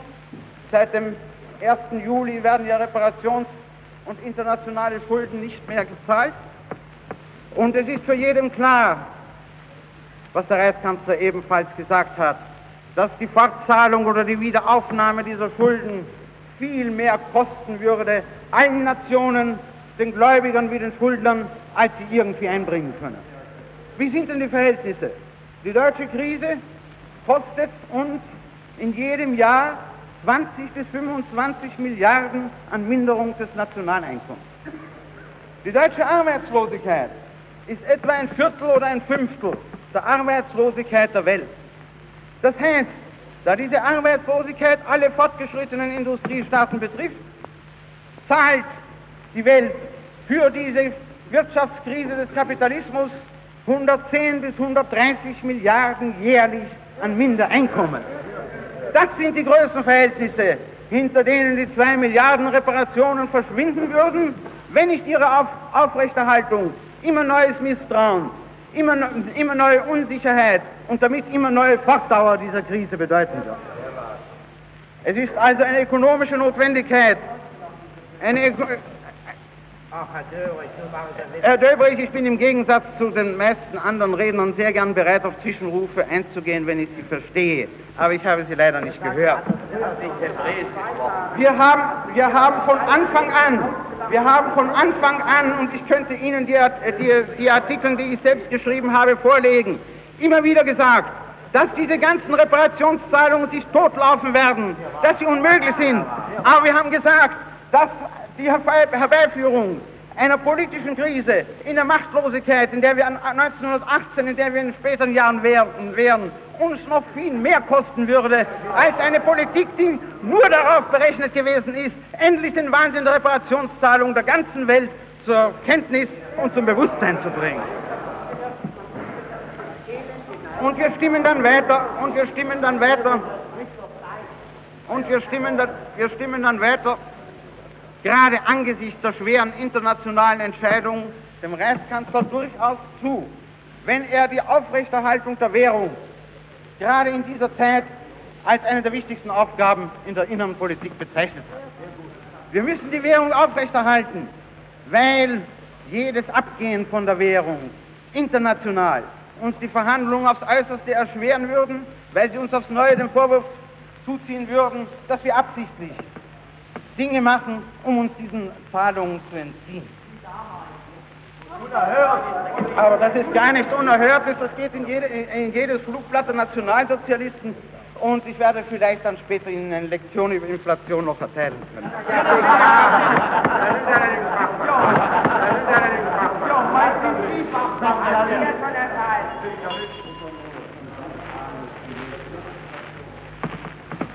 Und ich möchte dieser Notwendigkeit der Aufrechterhaltung der Währung ausdrücklich noch hinzufügen, dass wir nicht aus irgendwelchen wirtschaftlichen Gründen Deutschlands allein, sondern gerade weil wir zur Lösung dieser internationalen Fragen kommen wollen, es auch für notwendig halten, dass bis zur Lausanner Konferenz auch die privaten Schuldverpflichtungen Deutschlands fortgezahlt werden.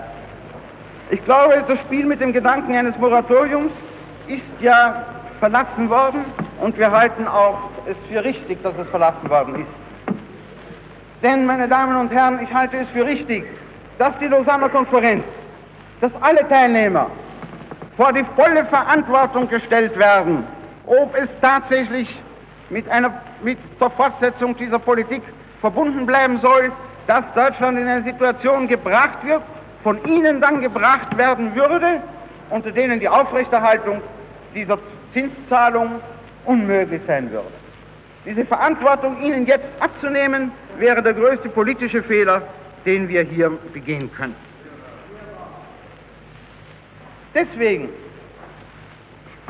haben wir uns abgefunden, auch mit harten Maßnahmen, die zur Aufrechterhaltung der Währung, zur, Aufrechter, zur Aufrechterhaltung der Devisenwirtschaft getroffen worden sind, wenn wir auch den dringenden Wunsch haben, dass diese Devisenbewirtschaftung auf diesen eigentlichsten Zweck begrenzt bleibt und nicht etwa zu handelspolitischen Maßnahmen hinter dem Rücken der Handelspolitik sozusagen missbraucht wird. Und nun, meine Damen und Herren, lassen Sie, lassen Sie mich die Gelegenheit benutzen, die der Führer der Nationalsozialistischen Partei uns gegeben hat, einmal über ihren Sozialismus zu sprechen. Ich werde diese Polemik führen unter der Voraussetzung des als ob. Als ob die Ansichten, die Herr Strasser hier entwickelt hat, die Ansichten aller wichtigen Gruppen ihrer Partei wäre, als ob die Ansichten, die er hier, äh, hier entwickelt hat, tatsächlich die Richtlinien ihrer künftigen Politik sein würden. Es ist sicher ein großes Entgegenkommen.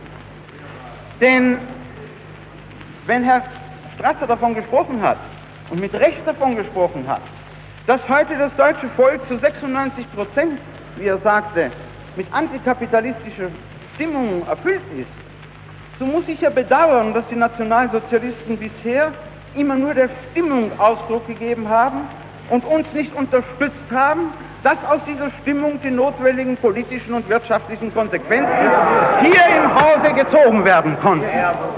Wir haben sie sehr vermisst meine Herren von der Nationalsozialistischen Partei, als zum Beispiel unser Antrag auf der Tagesordnung stand, dieser Antrag, der die Verstaatlichung der ja nach ihrem, auch nach ihrem Programm vergesellschafteten Großbetriebe der Eisenindustrie verlangt.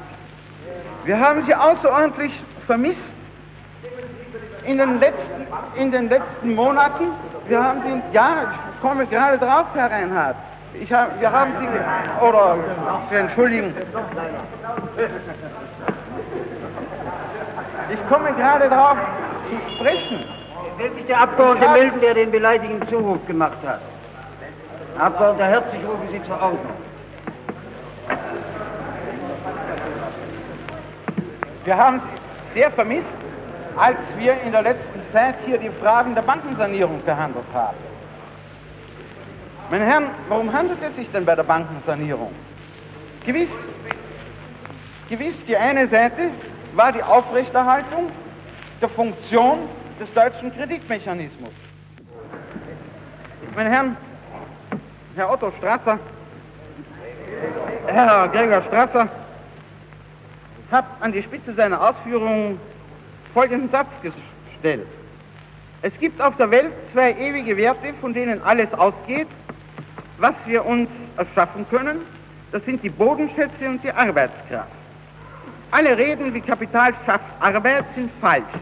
Arbeit schafft Kapital. Was den ersten Satz anlangt, so hat er mich deswegen interessiert, weil ich mich an einen anderen Satz erinnert habe, der folgenden Wortlaut hat. Der Mensch kann in seiner Produktion nur verfahren wie die Natur selbst. Das heißt, nur die Formen der Stoffe ändern. In dieser Arbeit der Formung wird er beständig unterstützt von den Naturkräften. Die Arbeit ist also der Vater alles stofflichen Reichtums und die Erde seine Mutter. Sie sehen, diese beiden Sätze stimmen vollständig überein. Und der zweite Satz ist formuliert von Karl Marx. Ich weiß nicht,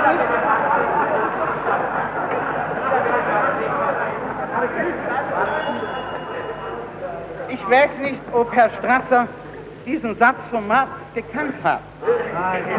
Ich halte es für wahrscheinlich, denn der Satz befindet sich schon auf Seite 10 des Kapital, also immerhin eines Buches, das nicht ohne Bedeutung ist. Aber weiter. Wenn Herr Strasser das nicht, verstanden, das nicht gekannt haben soll, dann geht es ihm eben so wie jener Figur bei Molière, dem Bourgeois Chantillon, nicht wahr?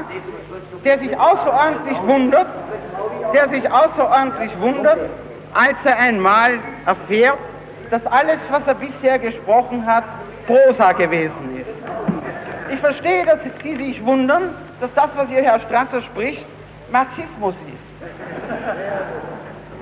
Wenn Sie dann noch immer wieder den Marxismus so beschimpfen, dann ist das nur ein Beweis, meine Herren, dass bei Ihnen der Bourgeois den Chantillon immer wieder totschlägt, den Chantillon, den Gentleman. Aber die Ausführungen, die Ausführungen Herrn Strassers gehen ja weiter. Feststellen müssen wir, sagt er, dass der Herrgott an sich auf der Welt für alle Menschen genug zu essen wachsen ließ ein altes Wort, nicht wahr, das Heine einmal so gefasst hat. Es gibt hier nie Brot genug für alle Menschenkinder. Ich halte es für übertrieben, dass Herr Gregor Strasser nicht nur Marx, sondern auch Heine zu den Vätern seines Gedankens macht. Aber der Satz ist sicher richtig. Wenn der Verteilungsapparat, fährt Herr Strasser fort, des weltwirtschaftlichen Systems von heute es nicht versteht, den Ertragsreichtum der Natur richtig zu verteilen, dann ist dieses System falsch und muss geändert werden um des Volkes willen. Das Volk protestiert gegen eine Wirtschaftsordnung, die nur in Geld, Profit, Dividende denkt und die vergessen hat, in Arbeit und Leistung zu denken. Das ist der Sozialismus, dessen Grundgedanken von Marx entwickelt sind. Es gehört zu den großen Verdiensten und zu den grundlegenden wissenschaftlichen Verdiensten von Karl Marx, dass er nachgewiesen hat, dass die kapitalistische Gesellschaft keine Bedarfsdeckungswirtschaft ist, sondern eine Gesellschaft, die auf Profit gegründet ist. Das im Zusammenhang damit nachgewiesen hat, dass in dieser Gesellschaft das System der freien Konkurrenz notwendigerweise eine Anarchie, eine Unbeherrschbarkeit der gesellschaftlichen und Produktionsverhältnisse geschaffen hat und dass infolgedessen diese Gesellschaft geändert werden muss, dass eine Gesellschaft einer anarchischen Gesellschaft, einer Anarchie, aber Ausbeutung der Arbeit schafft Kapital. Kapital, das sind nicht die toten Maschinen, das ist nicht der Grund und Boden, das ist nicht das Handwerkszeug, aber Kapital ist das gesellschaftliche Verhältnis, wo diese Produktionsmittel Monopol einer kleinen Oligarchie ist und wo es darauf ankommt, dieses Monopol an dem Besitz der Produktionsmittel überzuführen aus der Hand einer kleinen Anzahl in die Hand der Gesellschaft und zum Wohl der ganzen Gesellschaft. Aber ich fürchte, dass, diese, dass dieses ökonomische Missverständnis des Herrn Strasser nicht ohne Grund ist. Ausbeutung der Arbeit schafft Kapital und Bedingung dafür ist der Monopolbesitz an Produktionsmitteln. Aber wir hören nie etwas von den Nationalsozialisten, wie denn ihr Sozialismus sich verhält zu diesem Monopol an Produktionsmitteln. Da beginnt die Abschweifung. Da sprechen sie von dem schaffenden Kapital und da machen sie, und da machen sie die Ausflucht von der Brechung der Zinsknechtschaft. Ja, meine Herren von Nationalsozialisten, glauben Sie denn, dass Zins möglich ist, wenn Ausbeutung nicht mehr möglich ist? Wissen Sie denn nicht, dass diese Brechung der Zinsknechtschaft eine uralte Geschichte aus der vorwissenschaftlichen Zeit des Sozialismus ist?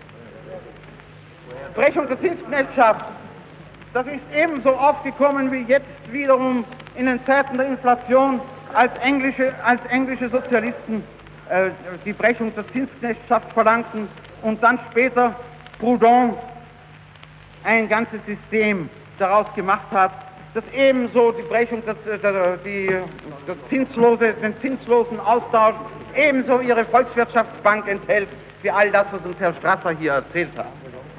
Herr Proudhon ist vielleicht auch Ihnen bekannt als,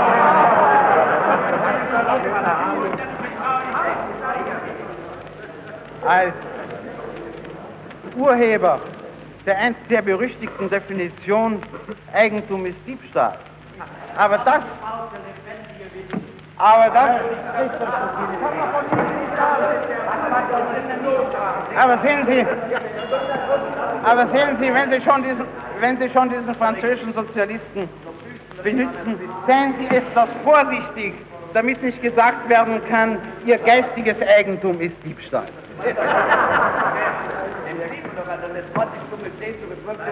Aber ich möchte jetzt über diese Frage der Zinsknechtschaft sehr gerne noch einige Auskünfte haben.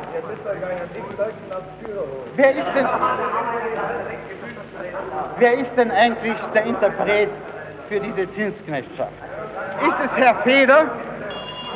Ist es Herr Feder? Herr Abgeordneter, ist es Herr Feder, der wenigstens früher einmal die volle Beseitigung des Zinses verlangt hat? Oder ist es Herr Gregor Strasser? Ist es Herr Gregor Strasser, der nur von einer Ermäßigung der Zinsen spricht? Es kommt einiges auf den Unterschied an, meine Herren. Der Ermäßigung der Zinsen, das ist ein Vorgang, den wir jetzt im größten Maßstabe in der übrigen Welt mindestens sehen.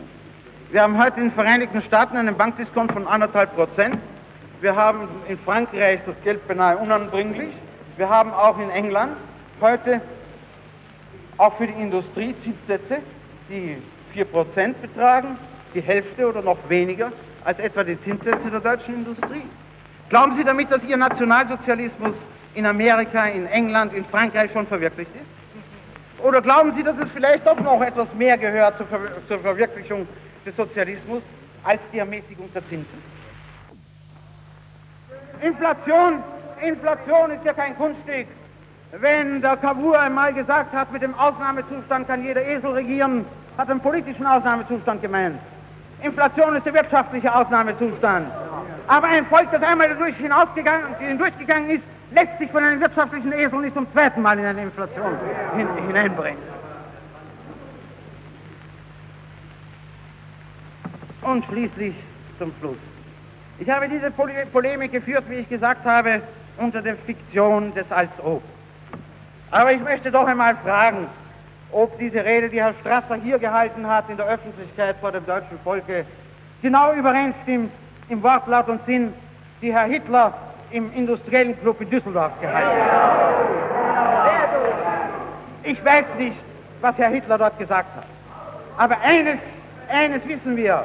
Als Herr Hitler geschlossen hatte, erhob sich Herr August Thyssen.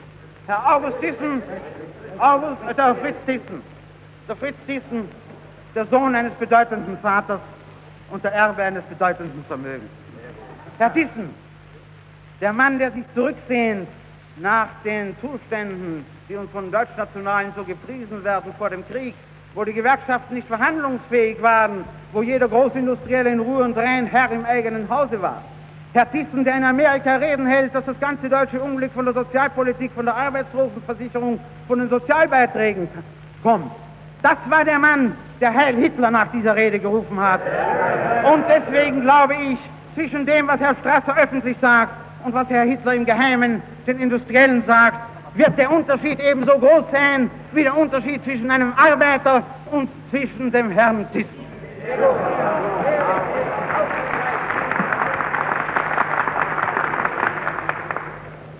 Herr Strasser hat davon gesprochen. Er unterscheidet sich dadurch von uns, dass wir den Klassenhass predigen. Herr Gregor Strasser als Feind des Hasses. Herr Gregor Strasser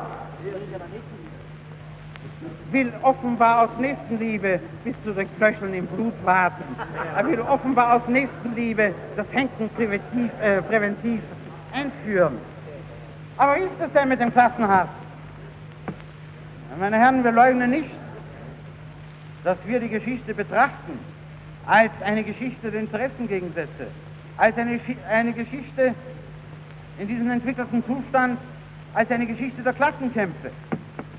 Aber wir sagen nicht, dass diese Klassenkämpfe etwas sind, das wir wollen, Klassenkämpfe etwas sind, das wir hervorrufen, sondern wir konstatieren sie als eine Tatsache. Und wir wollen nur, dass die Arbeiter sich ihrer Interessen bewusst werden, um diese Interessen in ihrem Kampfe schließlich durchzusetzen. Aber eines haben wir nie getan, Herr Strasser, da kennen Sie unsere Geschichte schlecht.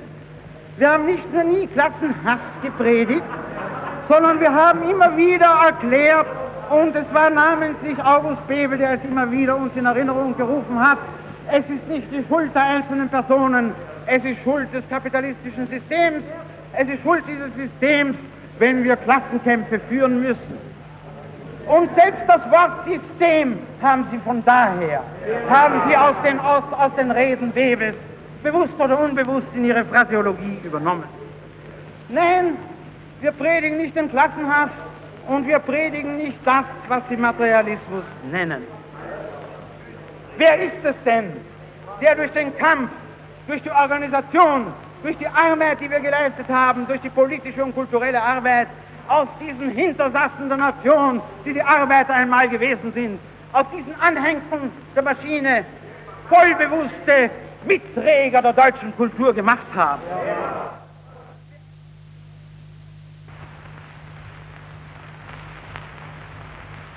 Wo ist da Ihr Christentum, meine Herren? Aus Ihrem christlichen Zentrum habe ich noch keine einzige Stimme vernommen gegen die Waffen- und Munitionslieferungen an den räuberischen, verbrecherischen japanischen Imperialismus. Und Herr Brüning, der Erzchrist, Herr Brüning, der heute wie ein, nu ich darf das nicht sagen,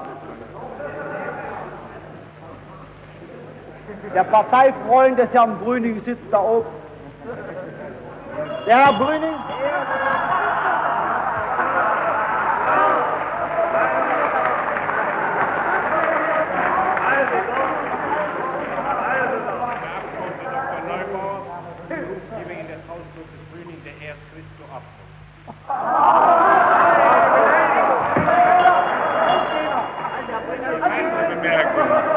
räumte Herr Dr. Bröning dies oben, war eine Geschmacklosigkeit sondergleichen, die Ihnen nicht zugetraut hätte.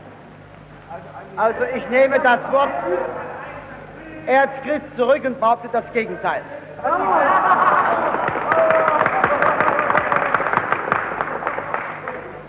Ich habe gesagt, wenn irgend, wenn doch nur ein I-Punkt an all ihrem Geschwätz über Friede den Völkern wahr sein sollte, dann hätten Sie als Erste aufstehen müssen gegen diese verbrecherischen Kriegslieferungen.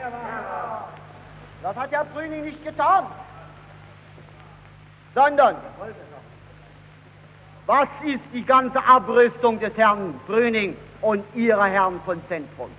Sie läuft darauf hinaus, nicht abzurüsten, sondern aufzurüsten, um in dem neuen Massenmorden, das die internationale kapitalistische Welt organisiert, eine Rolle mitzuspielen. Zur Reparationsfrage hat Herr Brüning auch auf angebliche Erfolge gepocht. Wo sind die? Wo sind die Erfolge? Ich sehe keinen der Erfolge, sondern ich weiß eines, dass in Frankreich ohne Unterschied der Parteien, mit Ausnahme allein der Kommunisten, nämlich dass in Frankreich von der faschistischen Rechten bis zur sozialdemokratischen Fraktion in der Kammer alle Parteien an dem Recht auf die Reparationen festhalten und dass Herr Erjo genauso wie Tardieu oder irgendein anderer dieser bürgerlichen Staatsmänner das an dem Recht auf die Reparation nicht rütteln lässt. Das ist die wirkliche Lage. Jetzt kommt der Brüning und macht Illusionen. Nun, meine Herren, wir können Ihnen sagen, je schlechter Ihre Lage ist, umso krampfhafter bemühen Sie sich, Illusionen zu erzeugen. Und je mehr und je größere Illusionen Sie erzeugen, umso tiefer wird der Absturz in das Reich der Nüchternheit sein, der dann folgen muss. Noch ein Wort zur Frage Memel und Danzig. Herr Brüning, der so stolz ist auf die Außenpolitik, die er treibt, er hat ganz vergessen, über Memel und Danzig auch nur ein Wort zu sagen. Er hat den Namen nicht genannt. Warum? Weil Memel und Danzig für diese, dieses Kabinett Brüning und für die ganze deutsche Bourgeoisie der Beweis ihrer absoluten Ohnmacht. Der Beweis wie sie vollkommen in den Fängen des internationalen Imperialismus stecken und sich nicht rühren können, weder in Memel noch in Danzig. Und wir müssen den werktätigen Massen in den Grenzlanden, in Memel und Danzig sagen, euer Elend wird erst dann aufhören, wenn ihr endgültig befreit werdet aus dieser wahnwitzigen Welt, wo das werktätige Volk zerrissen, zerfleischt wird, weil die Kapitalisten der verschiedenen Länder Krieg miteinander folgen. Erst dann wird den Memeländer Deutschen ihre Sprache, ihr Kulturgut, ihre Freiheit gesichert sein, wenn das Reich der Sowjets von Vladikavkaz nicht bloß bis zur polnischen Grenze, sondern bis zum Rhein, bis zum Ärmelkanal geht.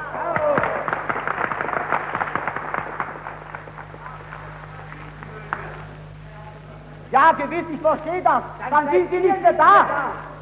Dann sitzen Sie wie heute die weißgardistischen Zarenoffiziere draußen im Ausland als, als jämmerliche, bezahlte Kreaturen anderer Imperialisten. Zur Innenpolitik des Reichskanzlers Brüning muss ich sagen, dass diese Rede war nichts anderes als eine freundschaftliche, wohl abgewogene, vorsichtig formulierte, aber absolut klare Einladung an die Herren Nationalsozialisten, bitte nehmt Platz in der Koalition. Und die Herren von der Sozialdemokratie, sie haben Beifall geklatscht. Es gibt sogar ein bürgerliches Abendblatt in Berlin, das geschrieben hat, Brüning rechnet ab mit den Nazis. Diese Rede der Anbiederung, diese Rede, die eine Koalitionsbasis schaffen sollte, die können Sie nicht in Abrechnung äh, umlügen. Meine Herren, die Haltung der, der Sozialdemokratie in diesen Tagen war sehr interessant. Sie haben gestern, als Herr Gröner hier sprach, Herrn Gröner ostentativ Beifall geklatscht. Meine Herren, wenn ehrliche Reichsbannerproleten dort gesessen hätten, sie hätten das, was Gröner zum Reichsbannerfrage sprach, als eine Schmach und als eine Beleidigung ansehen müssen. Und, und sie haben geklatscht. Herr Gröner hat erklärt, er pfeift auf Ihren Beifall. Und Sie haben wieder geklatscht. Meine Herren, ich will Ihnen was sagen. Wenn Ihnen diese Regierung ins Gesicht spuckt, dann halten Sie bloß die Hand hoch und sagen, ich glaube, es regnet.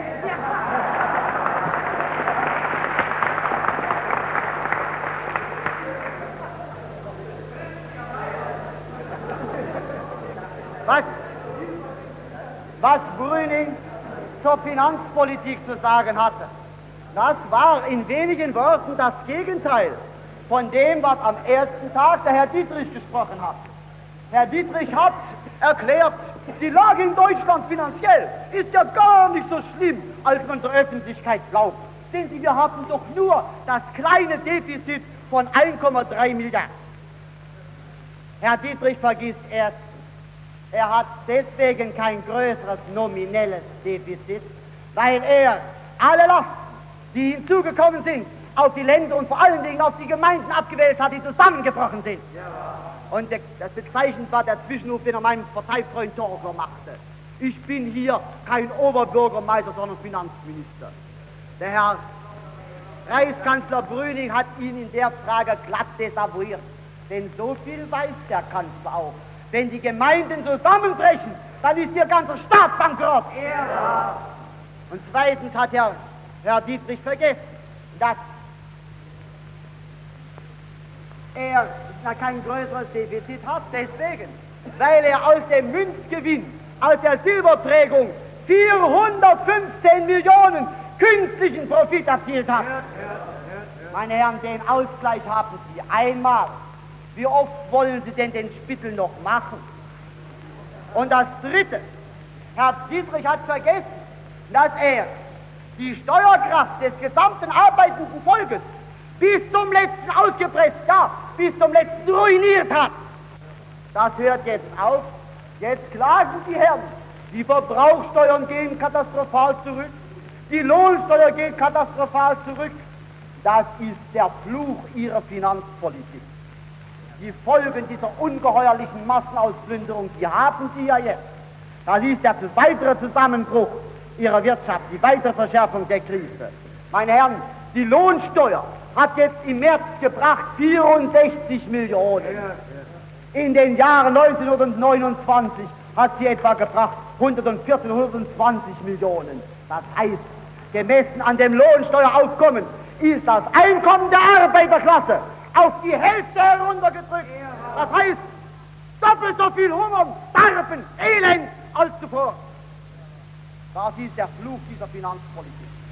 Herr Brüning hat heute ganz richtig erklärt, dass Wirtschaft und Staat heute auch finanziell so eng verbunden sind, dass der Zusammenbruch der Wirtschaft der Bankrott des Staates, der Bankrott des Staates der Zusammenbruch der Wirtschaft bedeutet. Ganz richtig. Meine Herren, was Sie machen, das ist das. Sie rauben dem Ärmsten der Armen das letzte Hemd, um alles Geld, das Sie zusammenkratzen können, an die bankrotten Konzerne, Großbanken zu geben. Die plündern aus die Ärmsten der Armen, die Sozialrentner, die Kriegsopfer, die Invaliden und so weiter, um den Banken anderthalb Milliarden zuzuschauen. Wie viel Trösts und Konzerne gibt es denn heute noch in Deutschland, die nicht aus der Staatskrippe leben? Das ist die Tatsache, die heute in Deutschland besteht. Und so kommen ganze Industrien die heute nur noch leben aus den Mitteln der werktätigen Steuerzahler, deren Leben ruiniert wird, damit diese kapitalistische Profitwirtschaft erhalten bleiben kann. Das ist heute. Und wie geht es weiter? Sie sehen, wie von Monat zu Monat ihre Wirtschaft weiter abstirbt, trotz der ungeheuerlichen Politik, die sie treiben gegen das werktätige Volk. Sie sehen also, wie allmählich von diesem Organismus immer weniger übrig bleibt. Das geht bis zu dem Punkt, wo die Zentralorgane wieder stehen bleiben und dann liegen sie auf der Strecke. Sie wissen ja jetzt selbst, dass sie nicht einmal mehr imstande sind, die Zinsen für ihre Auslandsanleihen, für die Privaten, zu, zu transferieren. Sie sind doch wenigstens in dem Gremium der Regierungsinstanzen sich schon heute darüber klar, dass sie spätestens nach dem Abschluss der Lausanner Konferenz das Moratorium erklären müssen. Das heißt doch, Ihr Bankrott publiziert vor aller Welt. Und Sie sind weiter darüber klar, meine Herren, dass im Gegensatz zu allen Beteuerungen, die Herr Brüning heute wieder sprach, Sie mit vollen Segeln in die Inflation hineinfahren. Herr Brüning hat heute hier als der starke Mann gesprochen, der die Währung gerettet hat. Meine Herren, schauen Sie sich doch mal, schauen Sie sich doch mal Ihr Reichs, Ihren Reichsbankausweis an. Als eigenen Gold- und Devisenbestand hat die Reichsbank, die vor einem Jahr noch zweieinhalb Milliarden besaß, heute noch 400 Millionen Mark. Aber der Wechselumlauf und der Notenumlauf ist heute größer, als er in den Zeiten der Hochkonjunktur war. Und die Reichsregierung, die pumpt noch Hunderte von Millionen Silbergeld in diesen Verkehr. Meine Herren, wenn das nicht Inflationspolitik bedeutet, dann hat das Wort Inflation seinen Sinn verloren.